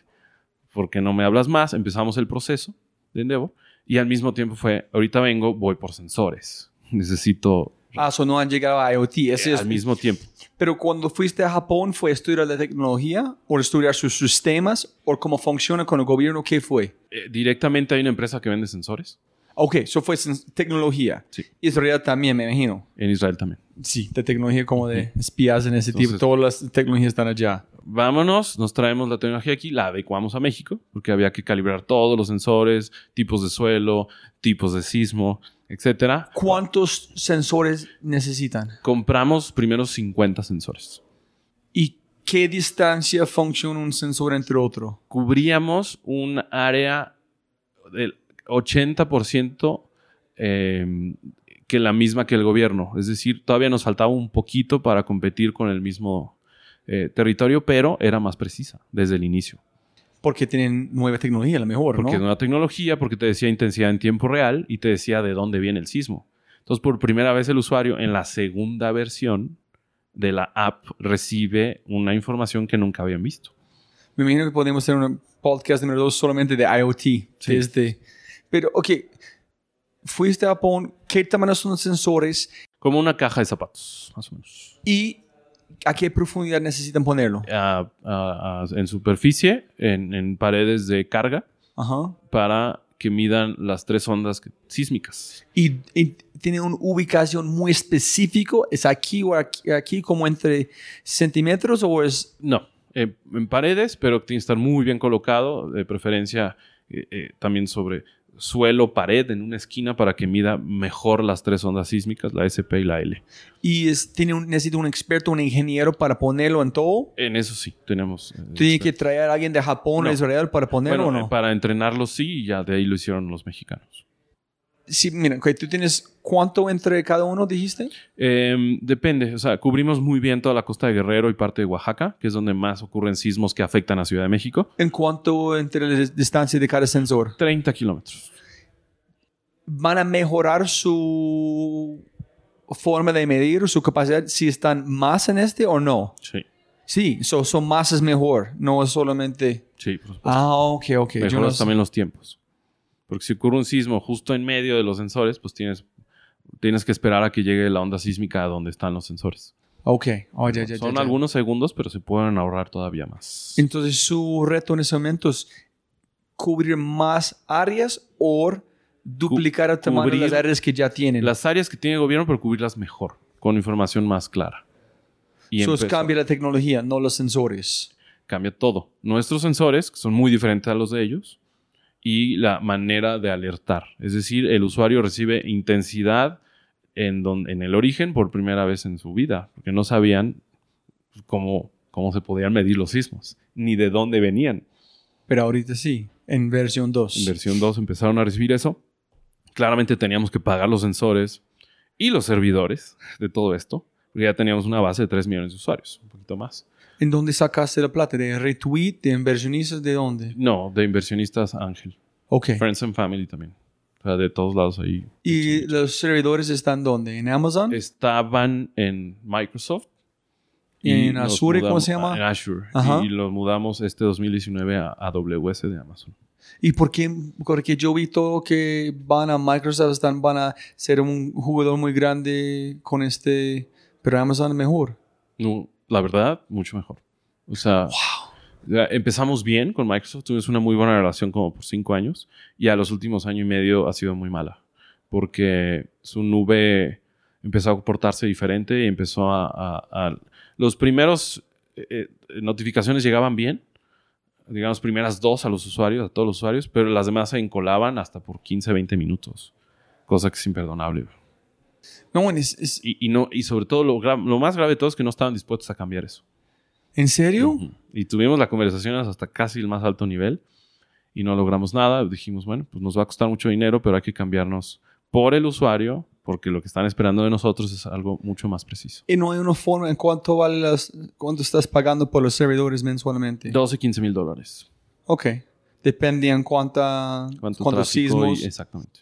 Y nunca pensaron que Amazon, ¿por qué ustedes haciendo pueden patrocinar, ayudar con...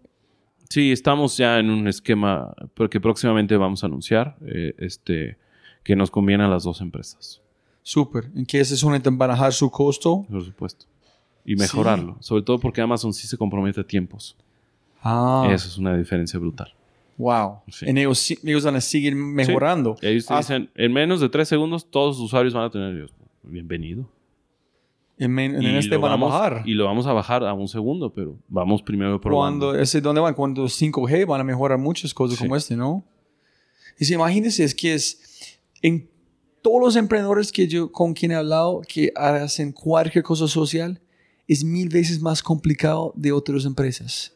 Es salvar vidas no debe costar tanta energía, no ser Mucho. tanto contracorriente, Sí. debe ser con su favor, pero todos contra. Sí, porque, insisto, vamos idealistas contra capitalistas. No, pero ser capitalista y idealista al mismo tiempo. Yo, yo sí soy así. Yo soy idealista y capitalista. Necesito el capital para seguir creciendo las empresas y llegar a nuevos países, por ejemplo. Para crear empleos, empleos bien pagados. Entonces, cuando la gente me dice, debería ser gratis, todo gratis, bueno, pues tú también me deberías de, no sé, señor dentista, hacerme todo gratis y señor doctor también, ¿no?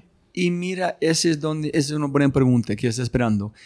Hay una super charla de eh, Benedict Evans, de Andreessen Horowitz, en hablando de healthcare. Healthcare es como global 7.2 trillones de dólares. Pero dijo, ok, ese es el costo de healthcare. Ujú. ¿Cuál es el costo cuando enfermas o tú estás dañado o tienes lesión a través de un sismo? ¿Cuál es el valor de no morir? Claro. es, ustedes están construyendo el negocio nuevo del mundo de donde vamos. Entonces, es, en el futuro, sería genial si ustedes no tienen plata, pero momento que hay un sismo en salvan vidas, la gente están, tiene, un, tiene que pagar. Sí, sí. En si tiene 2 millones, 8 millones de personas que pagan una vez, ustedes pueden sostener la empresa a un nivel de como crecimiento de 20% por 7 años si no hay un sismo. Exacto. No sé cómo estás pensando en Justo como comenzó la, la versión 2, era, empezamos a cobrar a todo mundo y todo el mundo enloqueció mal. Fuimos trending topic varios días seguidos, los medios hablaban de eso.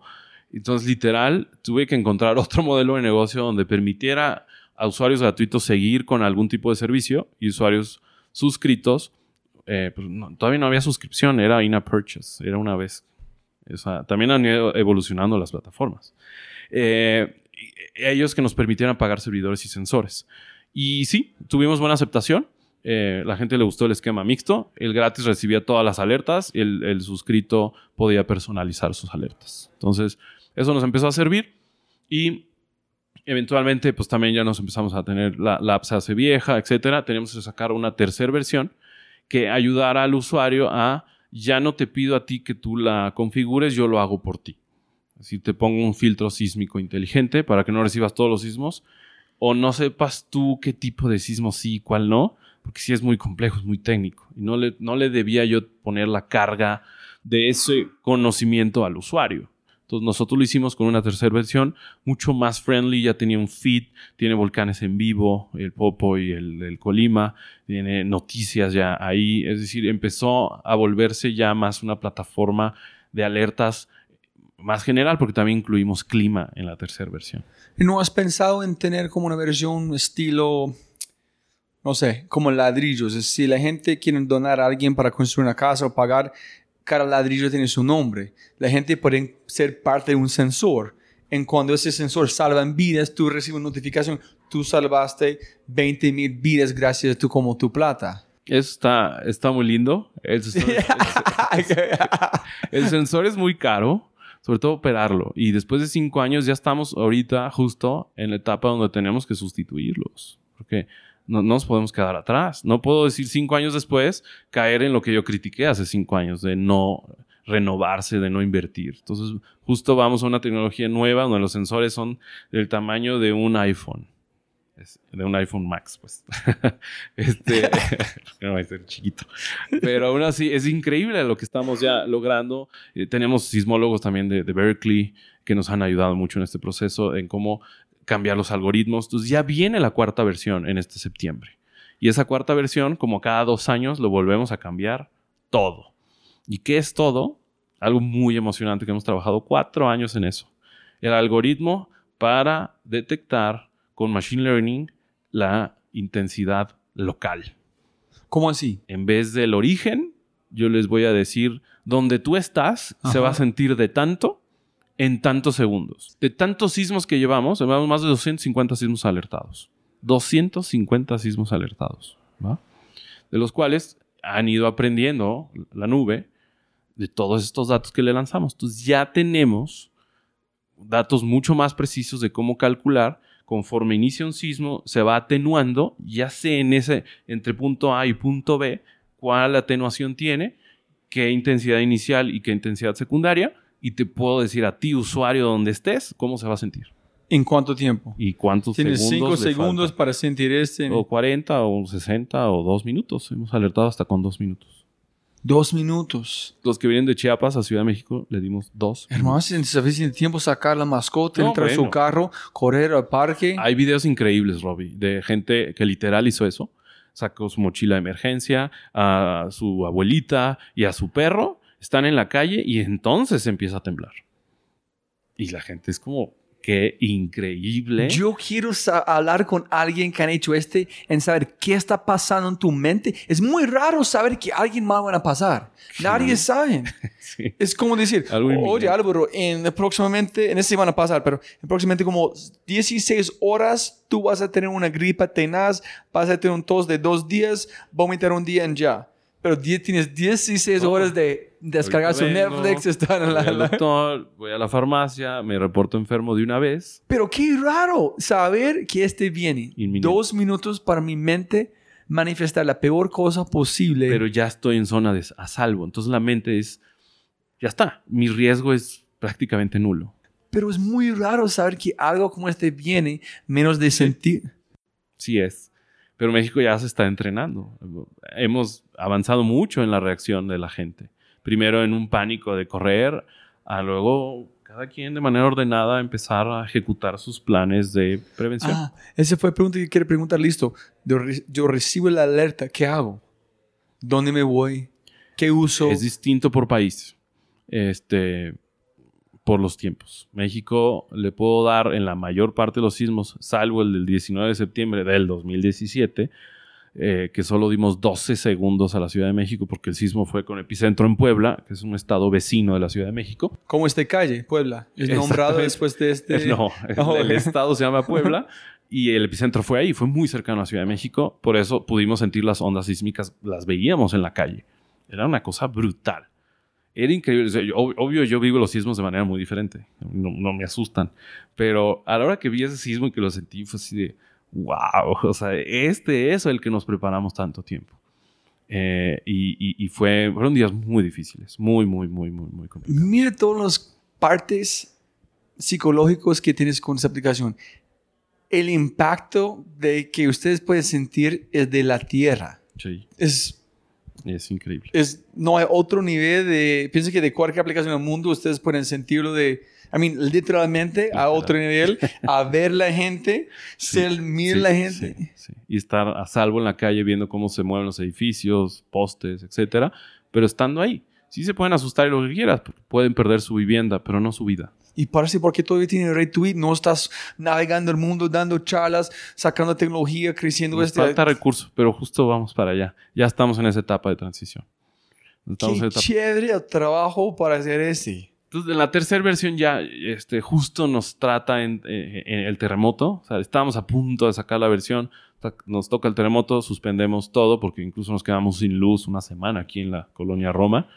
Eh, eh, teníamos que ayudar de alguna forma eh, a través de la plataforma. Nos convertimos en un medio de comunicación válido para que la gente encontrara centros de acopio o donde ayudar a sacar escombro, Mm. etcétera. Nos, fuimos un asunto ya muy social de decir, no solo somos una alerta sísmica, somos una plataforma para ayudar a minorar los desastres. Ah, ese es que el mi otra pregunta pensando en sistemas y no en, en la conexión de sistemas de frente en un sistema, porque entender el sistema tal cual es muy complicado, pero entender el sistema es como, listo, sabes dos minutos o 20 segundos que un sismo viene, apagan, como te dicen en Japón, todas las cosas, este, generadores, aprenden en estos lugares de electricidad, en los parques todos tienen luz, basaron en esto, entonces una cadena de conexiones simultáneamente, todo el agua que tiene problema, los El niveles, gas, los sí, cierras para evitar incendios, sobre todo en California. Eh, la, por ejemplo, ya pasando a California, nuestro primer cliente es Menlo Park Fire Department. en serio. La gente que no sabe dónde está Menlo Park está justo donde se puso Facebook. Facebook ahí está y Menlo Park es su county. Y Skyler allá. Skyler es su primer cliente, B2B. Una empresa aquí en México de hace... Somos la primera empresa de tecnología mexicana que llega a Estados Unidos. Lo cual obviamente nos tiene un orgullo tremendo y sobre todo el giro. ¿no? Se trata de salvar de vida ahora de norteamericanos. Y, y, el primer cliente es increíble porque fue ya el primer cliente ya puesto eh, completamente en IoT. Entonces ya hace procesos mecánicos al momento de recibir la alerta sísmica. No solo suena y ya está. Hay que prender luces, hay que abrir las puertas del bay doors para que no se atoren las puertas y salgan los camiones de bomberos para de una vez salir a las calles a ver qué zonas podrían ser afectadas en un sismo y ellos ya están en la calle antes de que empiece a temblar. Imagínese. Eh, increíble eh, eh, no, eh, la emoción de ver cómo se abren las puertas en menos de un segundo. Una buena pregunta aquí, Álvaro. Estamos hablando de gente escuchando antes sobre Álvaro está viajando mucho a San Francisco para aprender para eventos. Ese es porque yo amo América Latina. Los Estados Unidos tienen Silicon Valley. Sí. Y no hay Skyler. Skyler es unos chicos de México. Sí. Porque tuvo los problemas de una región de América Latina para ver oro en hacer algo donde otra gente es, es invisible. Sí. Entonces, para mí, es, es- hay empresas como este que solamente pueden nacer en América Latina, que pueden conquistar América Latina, I mean, um, Silicon Valley, porque ellos nunca van a ver el tipo de oro allá. Entonces, ustedes están llegando no hay otro, no hay competencia. Porque ¿quién quiere ser sexy en ser como IoT por temblores o sismos? Yo creo que sí va a haber competencia. Este, eh, sí, eh, el sistema es desarrollado por el USGS, le invirtieron 10 años. El sistema de pro- eh, mi, mi proveedor de sensores es el USGS y ellos van a operar el sistema. La clave de todo esto es qué hago con toda esa información, cómo la proceso para que lo reciban millones de usuarios una vez que lancemos la app allá y estos eh, dispositivos que tenemos para empresas. Sobre todo eso, con esos procesos. Ese es el gran diferenciador que tenemos para ese mercado. Al tener tan pocos segundos, necesitas disminuir todos los riesgos que tienes alrededor de manera instantánea. Y eso es el valor que le estamos dando a todo Silicon Valley por lo pronto. En Crazy. Silicon Valley, por ejemplo, si vuelve a pasar el del 89, Santa Clara, a, a San José le daríamos 8, 7 segundos. A San Francisco, 10, 12 segundos. A, Oak- a Oakland y a Berkeley, 14, 15 segundos. Es muy poco. Por eso necesitas que los procesos te ayuden a que no, las fábricas no tengan que ir a pi- picarle el botón de paro de emergencia eh, y se pongan a ah, ok, salvo allá vienes con con un drop, cover and hold on. Entonces la evolución de que ustedes hacen es, no podemos quitar tiempo. Es tiempo, entonces, Cada pero podemos, si no podemos salvar tiempo, podemos salvar acciones innecesarias que la gente va a tomar después te pasan. Sí, exacto. Ah, y por lo tanto también se disminuye mucho el riesgo de las personas que están ahí adentro. Y las personas lo que tienen que hacer es el drop cover and hold on este que es ahí sí se puede porque el tipo de construcciones son de madera son de materiales mucho más livianos que los que tenemos en Latinoamérica. Por lo tanto en México no se recomienda el drop cover and hold on porque vas a recibir una carga enorme en un edificio de eh, materiales mucho más pesados como concreto, como ladrillo, como etcétera, donde sí, muy probablemente pues vas a estar aplastado. Es posible, si tú eres en el epicentro y tienes un sensor, no sé, cinco años en el futuro, predecir hasta el epicentro, tener como dos minutos de tiempo o no. Cuando este pasa con la Tierra es instantáneo, no hay una forma de... Hay esfuerzos en la comunidad científica de... Con, hay unos sensores mucho más... Eh, mucho más precisos, que no se... No los usan para alertamiento, los usan para medir la magnitud, etcétera. Hay unos que ya están conectados a IoT, etcétera, donde le están regresando después de un sismo a ver si hay algún patrón que se repita, que hay algún ruido, algún ah, algo, para saber si ese patrón es algo que podamos usar para predecir un sismo. Todavía no se ha encontrado absolutamente ningún patrón y no hay ningún avance al respecto. Hasta el momento, en cuanto inicia el sismo, captamos la onda S y en ese momento alertamos. En cuanto llega la onda P, que es la que todos sentimos, empieza ya el sismo para todos y la parte más importante del sismo no llega en los primeros cinco segundos, sino llega después. Por lo tanto, el tiempo efectivo de alertamiento es mucho más largo. Ok, estoy conectando todos los puntos. Entonces es porque México es ideal para ese tipo de cosas, porque donde están los sensores pueden predecir mucho tiempo anticipado porque casi nunca es el epicentro porque donde están geográficamente es más lejos, es en la costa y por eso México solo tuvimos problemas el 19 de septiembre y la Ciudad de México también tiene riesgos, no quiere decir que eh, ese sismo y ya en el Estado de México hay, en otros estados vecinos también pueden suceder sismos como origen. Pero en lugares como pacíficos donde tiene que implementar las cosas de prevención de puertas en ese tipo de cosas donde en todos lados ya. Nuestro aparato va para todos lados. Y obvio en el Pacífico con menos tiempo pues se recomienda mucho mejor usar esta tecnología IoT. Listo. Las preguntas preguntas. Eh, qué te hizo decidir convertirte en emprendedor me imagino que ya hablamos. Fue no, feliz con derechos y necesidad de pagar pero más tú piensas que la palabra emprendedor es importante o es, es una sofisma de extracción, cómo usamos. Tú, cuando la gente pregunta qué haces en pasado, no, yo soy emprendedor, nunca dijiste este. No, soy empresario. Al fin y al cabo lo que formamos son empresas. O sea, para mí la parte de emprender es la parte de la idea. Y pues todo el mundo tenemos ideas, incluso cuando dormimos, ahí están ideas y aventamos ideas. La cosa es no tener ideas. La cosa es ejecutar ideas viables. Y en ese momento te conviertes en un emprendedor, en un empresario. Pero ¿cuál es la diferencia entre empresario? Porque hablando con otro amigo Andrés que está en este podcast de Agenda, eh, dijo, él tenía muchos proyectos, pero no fue emprendimientos.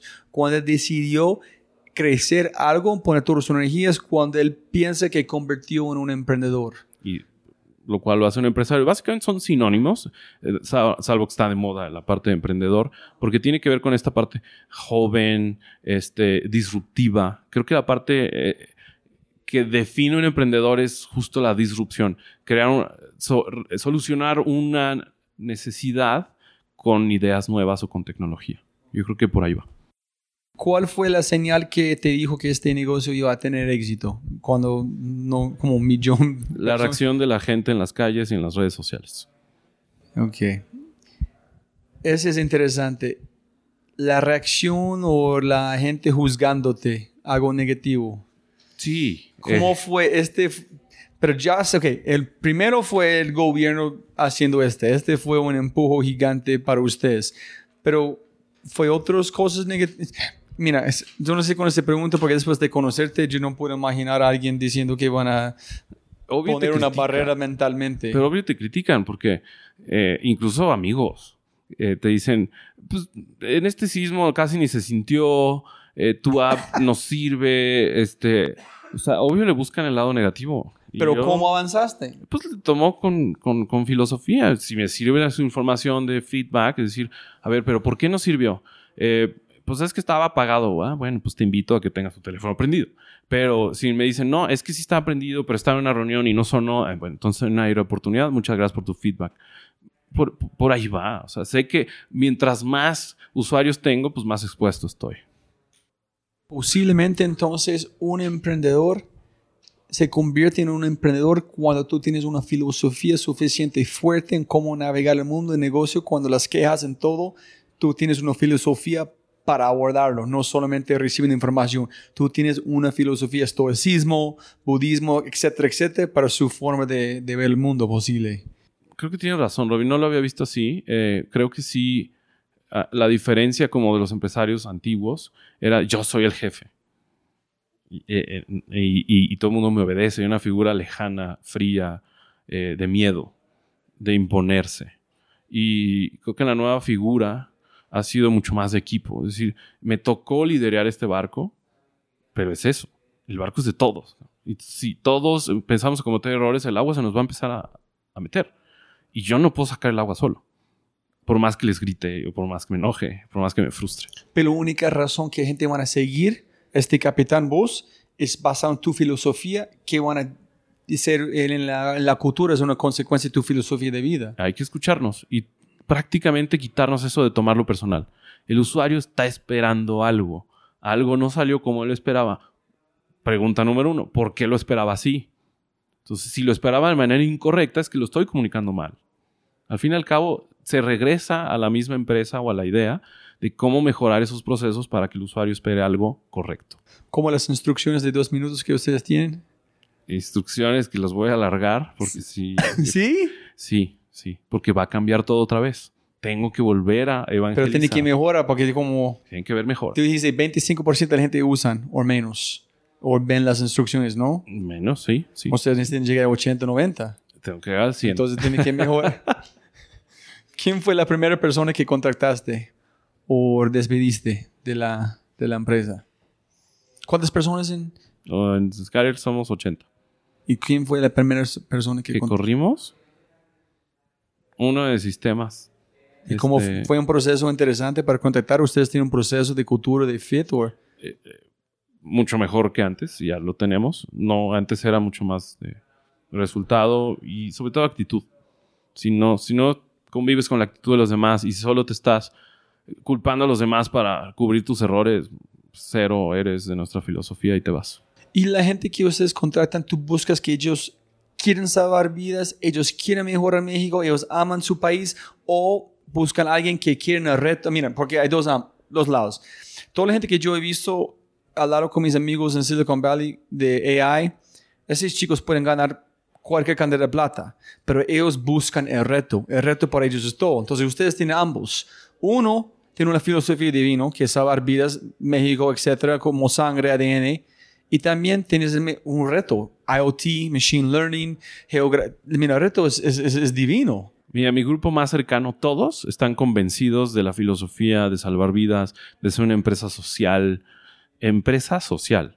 Es decir, que sí generes utilidad, pero que sea con un foco para salvar vidas. Entonces, la- mi equipo más cercano, todos tienen esa convicción. Y cuando hablas con la gente, ¿cómo preguntas a ellos para encontrar si esta es su filosofía? ¿O la gente llega a ustedes o ustedes tienen que buscar? Nosotros buscamos y en las entrevistas sí, sí preguntas, o sea, puede que no seamos el mejor trabajo pagado, pero este, necesitamos que estés convencido de que vamos a crecer juntos, de que vamos a crear algo para dejar un legado en nuestro país, incluso más allá. Ok. ¿Y cómo fue la, prim- la primera vez que echaste o cómo tuviste que despedir a alguien? Eh, justo eso, no eres compatible con la filosofía. eh, eh, el- ¿Fue el- duro o no? no, Ok. sinceramente no. O sea, la gente que no es compatible no, no, no me duele. Le- Me duele cuando hay un recorte por falta de recursos, gente muy valiosa. Ahí sí te duele. Pero cuando no es compatible con tu filosofía, te estoy haciendo un favor. Vete a un lugar donde sí puedas aplicar Sí, tu filosofía. liberar a alguien para hacer algo. Aquí no eres compatible. Eh, aquí es una pregunta, tú puedes contestarla a cualquier lado. ¿Qué harías diferente si empezaras de nuevo?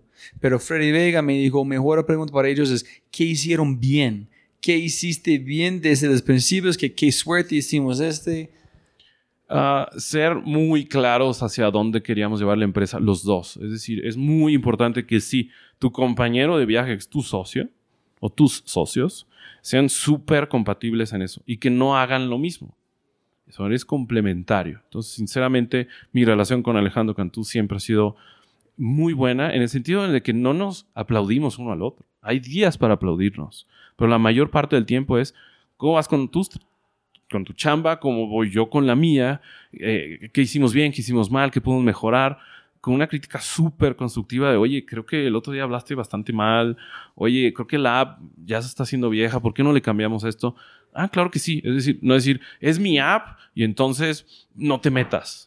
E, e, ese para mí ha sido la clave en, cómo hemos sobrevivido tantos embates eh, de todo tipo eh, y, cómo no perder el foco de para allá tiene que ir la empresa y ahora estamos hasta en Estados Unidos. Pero una pregunta ya para um, aclarar. Eh, William Shaw de Interjet dijo el, el mejor fracaso fue cuando arrancó con su primer socio con Viva Air, o en ese punto Vivo Colombia. Porque los dos super amigos, pienso como dos brillantes, pero dos visiones completamente diferentes en dónde llevar a la línea. En él dijo, ok, puedes trabajar bueno con alguien, pero si su visión es distinta, nunca van a funcionar. Puedes tener una parte distinta. ¿De visión del norte? Pero parte, es decir, la suficiente para que la puedas poner en la mesa y llegar a una negociación de, oye, ¿cómo ves si por aquí? Pero es, es más o menos tiene que verlo sin girar en ah, ver claro, ah, okay, sí. Misma dirección, sí. El cómo. Ah, ok, ya es diferente. O el orden. Ah, sí, sí, sí, sí. Yo quería llegar, por ejemplo, primero a Chile, Colombia y Perú. Y al final la visión de Alejandro era llegar primero a Estados Unidos para tener dólares y entonces llegar a Latinoamérica. Ah. Lo cual al final es más viable porque necesitamos dólares. Pero otra, otra razón es que la gente aquí compran, si tú eres, no, somos una... Miren, tengo un amigo Mauricio Toro que, que como hacen, como, ¿cómo se llaman? Platinas, como, y mandíbulas en 3D. Y arrancó una empresa ellos tienen las mismas máquinas de Apple. Mm. Son los mejores, el man es brillante, pero arrancó una empresa en Miami por muchas razones, pero poner un sello de los Estados Unidos, no, no somos una empresa colombiana, somos una empresa de los Estados Unidos como una fábrica en Colombia. En venden un montón más solamente por este. So ustedes están en. Ya tenemos Skyler Inc., por supuesto. tenemos que operar allá. Y al final queremos una empresa global. Una empresa que en muchos países repita este caso de éxito mexicano y que podamos salvar las vidas sin importar la nacionalidad. ¿Cómo se llama su socio otra vez? Alejandro Canto. Alejandro, él con propósito Skyler, un nombre gringo para conquistar en un futuro global. Siempre fue visto global esto, siempre, siempre. Sí. Siempre fue visto global, solo que teníamos que ir paso a paso para lograrlo. Y so, desde ceros, salvamos vidas acá y después del mundo. Sí. Wow. Paso por paso en 2011 esta visión. Damn. Y la compartí desde el principio y por eso sacamos la app. Ya hablamos, hiciste cambios en el modelo de negocio, sí, ya... Eh, por, ¿Tú eres un emprendedor de Endeavor ahorita? Sí. ¿y qué internacional, y adivina dónde fue nuestro foro internacional. Dubai, no. No. Nada pasa por casualidad. Japón. San Francisco. Ah, ¿en serio? Antes ¿Ah, de, antes, ¿ese es como llegaste a Berkeley? Fue a, mucho antes, mucho antes. La primera vez que fuimos a San Francisco, Alejandro y yo, fue por el foro de Endeavor para ver si pasábamos el examen o no. Así conocimos San Francisco. Nos marcó. Cuéntame por qué tú dices, nada pasa. Nada pasa por casualidad. O sea, claramente el destino estaba de que nosotros teníamos que ir por ese camino. Entonces empezamos a conocer a la gente de Endeavor de San Francisco, nos empezaron a presentar fondos, decían, tienes una gran idea, te falta esto, esto y esto, que es una ventaja de los fondos americanos, que sí tienen un feedback muy duro, pero que te sirve muchísimo. Y tenemos una muy mala costumbre, por lo menos en México, no sé si en Colombia, pero de después te llamo y no te llaman. prefiero que me digas que no te gustó y yo aprendo mucho más como emprendedor a después te llamo y no sé nada de qué hice bien o qué hice mal a tus ojos. Que no significa que estoy mal. Sí, sí, significa que para ti no soy. Y no te tienes que, dejar derrotar por un comentario de un inversionista que no eres compatible. Pero me imagino que tocaste la fibra ya, porque estás en San Francisco, donde ellos pueden conectar emocionalmente con esta idea. Sí, eso fue 2015, entonces eh, pasó el tiempo, seguíamos yendo a ver cómo, por dónde, y suceden los terremotos del 17 y ellos ya nos buscan directamente. Ahora sí, Berkeley, la aceleradora, Skydeck, dijeron, por favor, vénganse para acá. Necesitamos ya, ya hacer realidad. Todo este proyecto trae el USGS es necesario que se convierta, que se traduzca para el usuario final.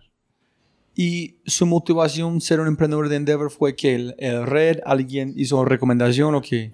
La red, el feedback, las personas que nos evaluaron, gente increíble, la mujer que, que inventó la Palm Pilot, que al final se convirtió en un iPhone, que era socia de Steve Jobs, o sea, cosas que en la vida te imaginaste que te podías topar.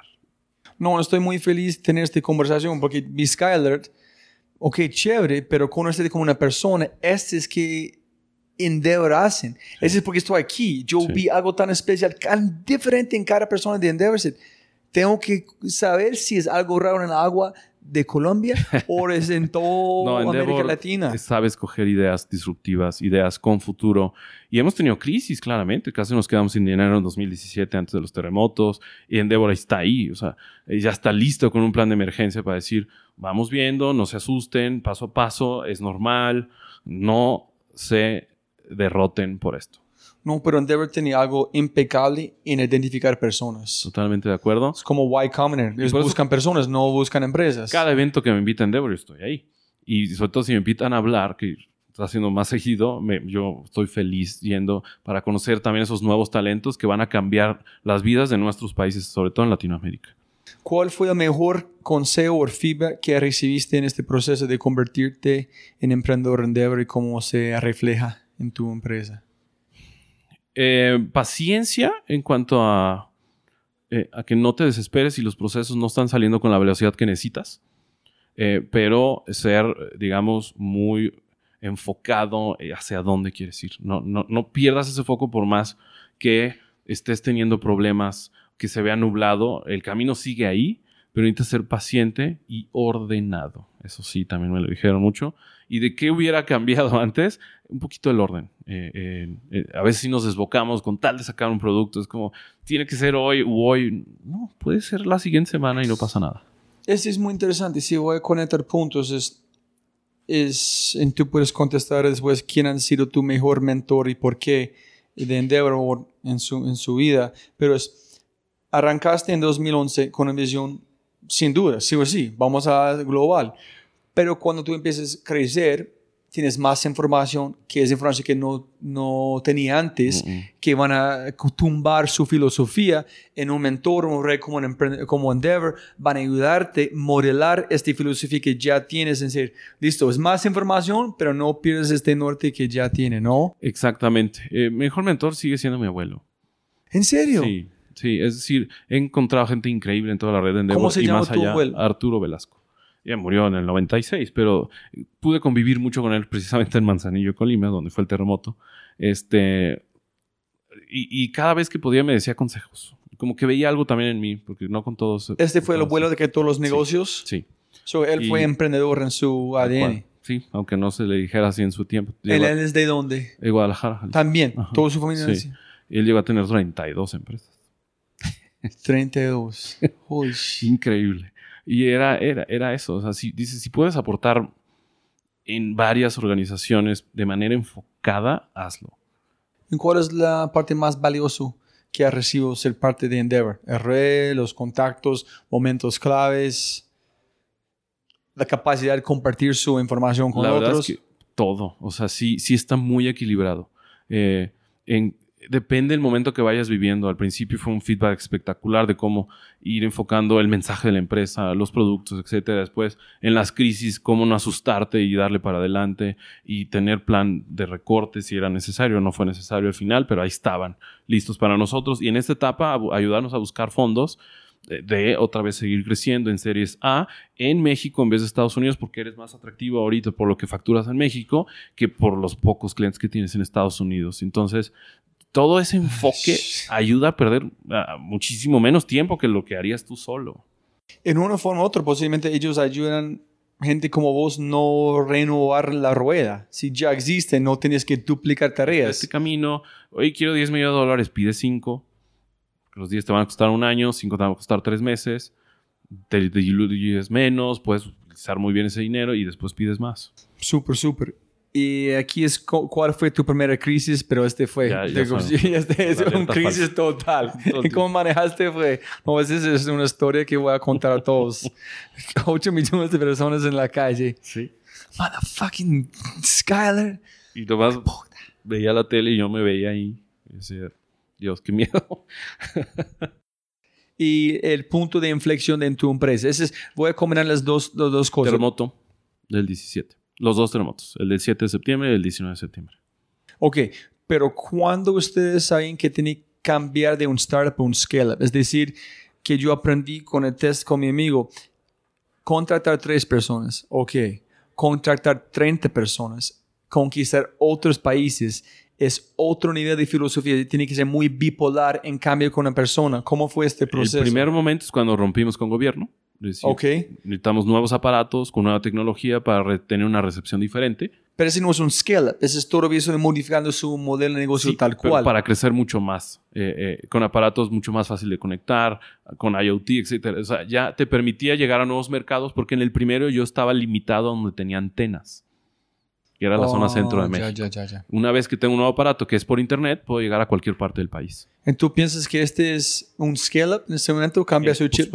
Sí, sí, sí lo es, porque ahora ya tenemos aliados en Guadalajara, en Oaxaca, en Chiapas, en Veracruz. Este es algo que es muy común, pienso que es, por ejemplo, la muchacha de Endeavor, Ángela Gómez, cuando muchos problemas en Colombia, obviamente con guerrilleros, etcétera, etcétera, pero uno que un aguacero total inundó todo el país. En ellos tienen un campo de verano por niños, entonces no puede hacer nada. Entonces, ok, somos culpables. Si somos culpables, ¿qué vamos a hacer? So, esta crisis abrió sus ojos para ver los Estados Unidos en conquistar el mercado de los Estados Unidos a través de somos culpables de una crisis. Entonces, su scale fue a través de un crisis también. Sí, sí lo fue. Y el segundo, pues ya fue el terremoto de decir, pues es el momento de hacerlo crecer mucho más y llegar a nuevos países como lo hicimos con Estados Unidos. Y son los últimos dos para Endeavor aquí. ¿Cómo cambia tu vida con el crecimiento y qué temas o retos te quiten el sueño en este momento? En ese es importante dónde estás. Cuéntanos qué estás pensando en hacer, qué, estás, qué ah. todos sus roles ahorita, en qué vas a hacer. Muchísimas cosas. Eh, ya tenemos una deuda tecnológica muy fuerte. Es decir, ya hay más, eh, ¿cómo decirlo? Más, más asuntos pendientes que terminados y eso nos preocupa. Entonces tenemos que crecer el, el equipo dev al doble o triple para crecer al ritmo que teníamos con las ideas disruptivas que tenemos para un mercado cada vez más competido y sobre todo que el, que el usuario no nos borre, eh, que, que, siga habiendo un valor en este asunto, porque obviamente hay churn como cualquier app y no nomás por ser una app que salvemos vidas la gente lo entiende así de inmediato. Unos nomás te dan una oportunidad y si no fue lo que ellos esperaban, entonces te borran. Tienes que estar todo el tiempo constantemente y aprender. Por ejemplo, el terremoto del 17 vamos a sacar un módulo SOS, eh, donde le avisas a tus contactos de emergencia que estás bien o no después de un terremoto geolocalizado y sin necesidad de internet. ¿Cómo? Es como, como Apple usando los Wi-Fi para como... Ajá, pero que vamos a usar puentes entre todos los que tengan nuestra aplicación. Sí, sí, sí. Este, a través también con la alianza de otros eh, emprendedores mexicanos que se llama Bridgefy. Ellos nos aliamos para meter su tecnología en nuestra aplicación. Obviamente es un trabajo en conjunto y sacar este producto muy pronto este mismo año para todos los que tienen los usuarios en todos lados. No importa si estás en Colombia, Estados Unidos, México, te va a servir porque no solo es para sismos. Puedes poner eh, emergencias de cualquier tipo. Ese es, ese es el reto más grande por ustedes. Si sin sismos ustedes no existen en un sentido. Ahora ya. Out of sight, out of mind. Sí. Y, y cómo ser vigente con cada actualización, cada cambio de celular con estas personas que es un icono de confianza. Si no eres este, ellos no se sienten bien con su celular. ¿Cómo? Eh, eso, convirtiéndose en una plataforma de emergencias, no solo sísmicas, sino no tener fronteras, porque va a haber alertas meteorológicas, volcánicas, como ya lo hacemos en México, pues lo queremos llevar a, más países. ¿Y has pensado en un sentido es, ser, es como Singularity, quiere ser la plataforma, no quiere como the operating system, no quiere entonces, para mí estoy imaginando que es una de las aplicaciones que viene instalado en su iPhone. Exacto. O ellos compran su tecnología. Eso ya va a estar, eh, no, no en los iPhone, pero viene lo nuevo, estar en las smart houses, eh, con los smart speakers, etcétera. Vamos a estar ahí. Estamos diversificando nuestro negocio a nuevas tendencias, ya no solo tener plataformas exclusivas de Skyler, sino abrir la señal ah. a otras. Sí, donde Alexa hablan con uno mismo, oye, 30 segundos, salen de la casa. Y con instrucciones personalizadas. Entonces, Robbie, viene un segundo, faltan 40 segundos, viene un sismo, eh, tranquilo o no. O en este es momento que desalojes porque viene uno fuerte y puedes tener riesgo. Entonces, con eso eh, tiene un valor brutal para el mercado a través de tecnologías de alianzas como los smart speakers. Y ustedes pueden hacer este con inundaciones, con tornados. Lo vamos a hacer con, con más tecnología, con más alianza. Hay tantas cosas que ustedes pueden hacer, ¿no? Sí. Es- Y eso es nuestro reto. Cada puerta que tú se abren, próximas el puertas orden. son infinitos. Por eso tenemos, debemos tener un orden sobre qué sigue, Alejandro qué dice, sigue, depende sigue, de sigue. Y los dos vamos viendo cómo negociamos y qué va primero y qué va después. ¿Hay algo que qui- quita sueño en este momento de todo o no? Sí, quedarnos sin dinero. Creo que al final eh, eh, eh, que una idea y con un futuro como el que tenemos se trunque por falta de dinero, porque se vuelve cara la operación o porque no haya inversionistas que estén confiando ahorita en emprendedores mexicanos, sí es algo que nos preocupa. Ok, porque Andrés dijo cuando ellos recibieron la primera inversión de SoftBank en LATAM antes de, antes de Rappi, dijeron tener esta presión de ser primero en cumplir por esta empresa es... Y Rappi pucha. pudo descansar hasta 2019. Me topé con el otro cofundador en Silicon Valley eh, hace un mes. Ajá. Y fue increíble platicar con él, con él también. Sí, vosotros... Solo éramos dos latinoamericanos, ¿eh? En la, en la junta que nos convocó Google en el Executive Summit. Solo éramos Rappi y Skyler. ¿En serio? Sí. Y estaba Didi, estaba pues, pues a ese nivel. Didi está... Estaba todo el mundo y nosotros, Alejandro y yo, éramos como, es momento de creérnosla, ¿no? O sea, ya estamos en este nivel. Estamos representando a nuestro país también. Representamos a Latinoamérica también. Y es momento de darle para adelante. ¿En cómo dije que fue sus palabras? ¿Le solamente pueden pasar una forma en el universo, solamente pueden llevarte en una dirección. ¿Qué dijiste? Hablando de que no es chance. No es de- estamos en Silicon Valley, en San Francisco, presentando por Endeavor. Tuvo que pasar como este. Tuvo que ¿Qué pasar. fue su...? Pues hay momentos, ¿no? Hay momentos como, como emblemáticos, ¿no? Como, No, es de donde me voy. es de todos los emprendedores de Endeavor en México, yo escogí a vos sin idea de cualquier. Tuvo que pasar. Exacto. Tengo que estar aquí en es el destino. contigo. es el Sí, destino. ese es que es. Y en una de esas este podcast nos puede llevar quién sabe a dónde. A tal vez apoyos locales en Colombia, en Chile, en Perú, no lo sé. No, hermano, Y- y- que, tenemos que conquistar Colombia. ¿Verdad que sí? Sí, tiene que, la primera vez tiene que ser allá para hacer negocios. Eh, imagínate más, yo quiero conocer Colombia y en una de esas voy a tener que estar yendo seguido. Tú me avises, yo pongo en contacto con todo. Gracias, Eh, Robbie. y las últimas preguntas para mí personalmente. Tres libros que han cambiado su vida o tú quieres recomendar. Uno es un poco bélico, pero me sirvió, que se llama El arte de la guerra. Ajá. Este, no, es brutal. De Es Sun Sun Tzu. Exacto. Eh, otro que leí con mucho Pero espera, ¿por qué? por las negociaciones. Este, ¿Con Skyler antes? desde antes, desde antes, a- a- a- desde saber pedir tu sueldo. O sea, en qué momentos, o sea, cuando eres empleado, cuando eres emprendedor, cuando eres lo que sea, tienes que saber negociar, saber eh, eh, todo, desde la expresión, las manos, la voz, todo lo tienes que ir entrenando para lograr también tus objetivos. Que si no, pues te, te doblan en un mundo muy competido. Entonces, por ahí, por ahí fue y sí lo leí como dos veces. este, 1984 de George Orwell. Ajá. Es muy interesante cómo se preveía el mundo y como si se están pasando algunas cosas. Yo le hice just- justo antes de Trump. Yo pensé ¿Ah, sí? van a ser como la, la tercera vez, pero cuando fue consciente de, de tecnología, en que hasta yo pensé, ¿cómo escribió este libro hace este cuánto? Con tanta conciencia que iban a traer tecnologías. Este man fue un visionario. Visionario, visionario. Y yo nací en el 83, pues, un año más. Este, y por último, la, la, la, la biografía de Steve Jobs, que le escribió Walter Isaacson, para de temas de tecnología, de temas de cómo lidiar también con tu socio, porque también no fue nada fácil, este, en el sentido de me impongo yo, se pone la idea, la empresa, el producto, el cliente, cómo puedo mediar contra todos esos elementos para sacar algo que nos sirva a todos. Y hay un, no sé si has visto el video de The Lost Interview with Steve Jobs. ¿Has visto? No, está en YouTube, me imagino. No, no, no sé si están ya todavía, pero es una hora. Es, es, es una parte de una entrevista que es muy común que han compartido, pero la de entrevista es una hora. Es, yo voy a poner en el top 5 de cosas que he visto en mi vida, de cualquier película.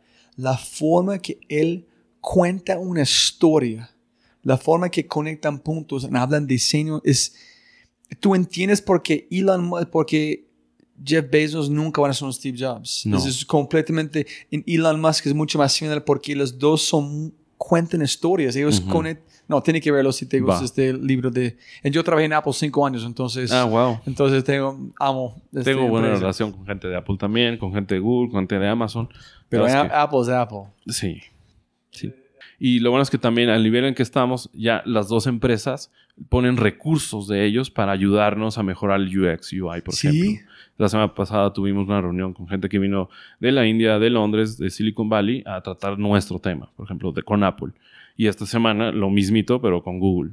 O sea, sí nos ayudan también ya esas empresas. Se están fijando mucho en cómo mejorar modelos de suscripción para evitar un mayor churn, etcétera, y, y que nuestros negocios se vuelvan más rentables. Sí, es pensando en su aplicación. ten- es, si yo no uso, ¿cómo vas a mejorar en entender la retención? Si la retención no existe, si no hay sismos, es esa parte muy complicada. Y de- si lo es, entonces hay mucha gente sumada ahí con ideas a ver cómo le hacemos. Sí. Em, si pudieras poner una cartelera enorme aquí enfrente del el aer- aeropuerto internacional de México esta vez, no en El Dorado, en Colombia, ¿qué mensaje pondrías? Haz sociedad, no seas egoísta. Uy, me gusta. Con eso es la clave para absolutamente todo. Si hacemos sociedad, eres menos corrupto. Si hacemos sociedad, piensas en el otro antes que ti, pero al final el beneficiado eres tú. ¿Este vino de derechos o este vino de después de derechos y con Skylar? Es el camino. Empezó en el derecho y con Skyler, obviamente estamos siendo sociedad en un asunto que no es egoísta.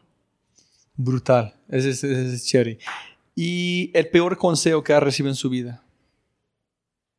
¿O el Eh, mejor? Y el peor consejo, cierren la empresa porque no se va a poder alertar a todos de manera eh, simultánea. ¿Alguien dijo este? Sí. Sí, Alguien sí. dijo esto y, Renuncia a todo. no, pues vete por otro lado porque por una app no se va a poder, porque no hay ninguna nube que lo aguante, ni teléfonos que respondan, to- todos en menos de tantos segundos. Y Alejandro y yo nos volteamos a ver, no, sí se va a poder, o sea, Ahorita y, y no, nos dijo pero- la agencia más grande entonces de apps en México. No le entraron, o sea, no quisieron firmar el contrato para hacer la primera app. ¿Qué hicimos? Hicimos nuestro propio equipo. Y Es- sacamos la Este fue el combustible para... Ajá. Incluso creamos una empresa satélite que se llamaba Disapster para hacer solo las apps. Y hablaste con ellos después, años. Pero por supuesto, porque ya iba Disapster como empresa y ellos también a competir por algunas apps de Microsoft que nos mandaban a hacer. Y, y perdieron contra nosotros. O sea, sí. Con permiso. La justicia a veces es muy Sí. lindo. No, no, no. Es lindo, por supuesto que es lindo. Sí. Es un triunfo de alguien que fue derrotista en su época sin siquiera probar. Contar esta historia, pero un poema. Contar la historia de como de, de Pinterest o algo de... sí. Ya que tengamos tiempo, Alejandro y vamos a escribir algún libro. Este, ya que pase todas estas turbulencias, para tener tiempo de dedicarle bien, de recordar bien, de sacar evidencia, de, de- de qué caminos recomendamos a los empresarios y, y emprendedores latinoamericanos. ¿Estás disfrutando el camino? Sí, Es que muchas personas que a veces yo escuché de alguna gente escuchando ese podcast, han escuchado muchas veces, es, él hizo una recomendación a alguien que fue casi de convertir muy famoso. Digo, no olvides de disfrutarlo. el camino. Yo fui tan metido en el proceso que no así, wow, mire qué estoy haciendo. Entonces es muy ocupado cuando es muy inquieto. Tú estás tomándose presente en, en- en disfrutar este camino. Y disfruto también los cambios. O sea, los, los- ahorita estamos en época de cambios, muchos cambios. Voy a dejar la agencia. eh, voy a dejé radio esta semana después de nueve años porque vendieron estación. haces de radio, ¿viste? Sí. Eh, Hasta este lunes fue mi último programa. Y lo que la gente... Este antier. Antier fue mi último programa al aire. ¿En serio? Nueve años después. ¿Y ¿Cómo, cómo Y- te sientes? Uf, la gente... Yo estaba súper bien, la verdad. O sea, muy aceptando mi proceso. Pero la gente me quebró en la noche. O sea, lo que me escribían era increíble de, de todo y mandaban fotos y, y este festival y, y esta anécdota y yo así de wow, o sea, cosas que ni me acordaba que la gente lo revive y es muy emocionante decir, sí dejé algo en alguien y algo positivo, lo cual estoy muy emocionado esta semana por eso, de decir, sí, obvio duele, etcétera, pero me doy cuenta que valió la pena cada uno de esos programas a los que fui durante nueve años. Felicitaciones por eso. Gracias, Rob. y vienen cosas muy lindas. Vamos a seguir apoyando a Skyler USA. Vamos a, seguir mejorando nuestros productos en México. Eh, nuevas funciones en la app. Eh, alianzas con empresas impresionantes como Amazon, Google, Apple. Vienen cosas muy interesantes en los próximos meses, lo cual pues los invitamos a que nos sigan nuestras redes, Skyler MX por ahora y Skyler USA, este, en Twitter y en Facebook y en Instagram en las tres. ¿Y deja, quieres dejar un, un, consejo para la gente escuchando? Em, sí, básicamente lo, lo, que vengo reiterando, o sea, si hacemos sociedad, no creamos monstruos dentro de nuestros países, no creamos dictaduras, no creamos eh, gobiernos que nos opriman, eh, no nos dividen. Si, si, si, nos concentramos en crear sociedad, en darle paso primero al de un lado, el de darle el beneficio de la duda del otro, el de pelearnos menos, el de tratar de ver cómo haces una diferencia positiva por la persona que tienes a un lado, aunque no la conozcas, Latinoamérica va a cambiar rápidamente. Tenemos que convencernos que podemos solos, no esperemos un milagro. Únicamente una sociedad eh, unida va a poder cambiar nuestros países que tanto nos hace falta. Auro, conversación muy especial. Muchas gracias por darme este tiempo. Siempre gana más plata, no más tiempo. Gracias por su tiempo, Gracias primero aquí en México. Uno honrado, hermano. Muchas gracias. Y muchas gracias a ustedes, a todos los que nos escucharon, a ti, Robbie, y bienvenido y disfruta mucho México. Come rico, sobre todo. Eso es. Chao. Jóvenes amigos míos, muy chido, muy padre, ¿no? Les quiero mucho, toda la gente allá en México escuchando, si el día está escuchando. Eh, les quiero demasiado, muchas gracias por escuchar. Y más importante de todo, si disfrutaste este episodio, por favor, toma un momento, deje una reseña en iTunes, vaya a la página de fryshow.com forward slash Álvaro Velasco Allá son todas sus cuentas de Instagram, Twitter, Facebook, LinkedIn. Deja un mensaje para Álvaro. Dile qué aprendiste, qué piensas sobre el podcast y qué viene. Y ojalá que ustedes sigan escuchando los próximos 24 episodios de Chile, Uruguay, Argentina, Perú, etc. Y cinco, más que vienen de México. Un abrazo grande y nos vemos muy pronto. ¡Chao!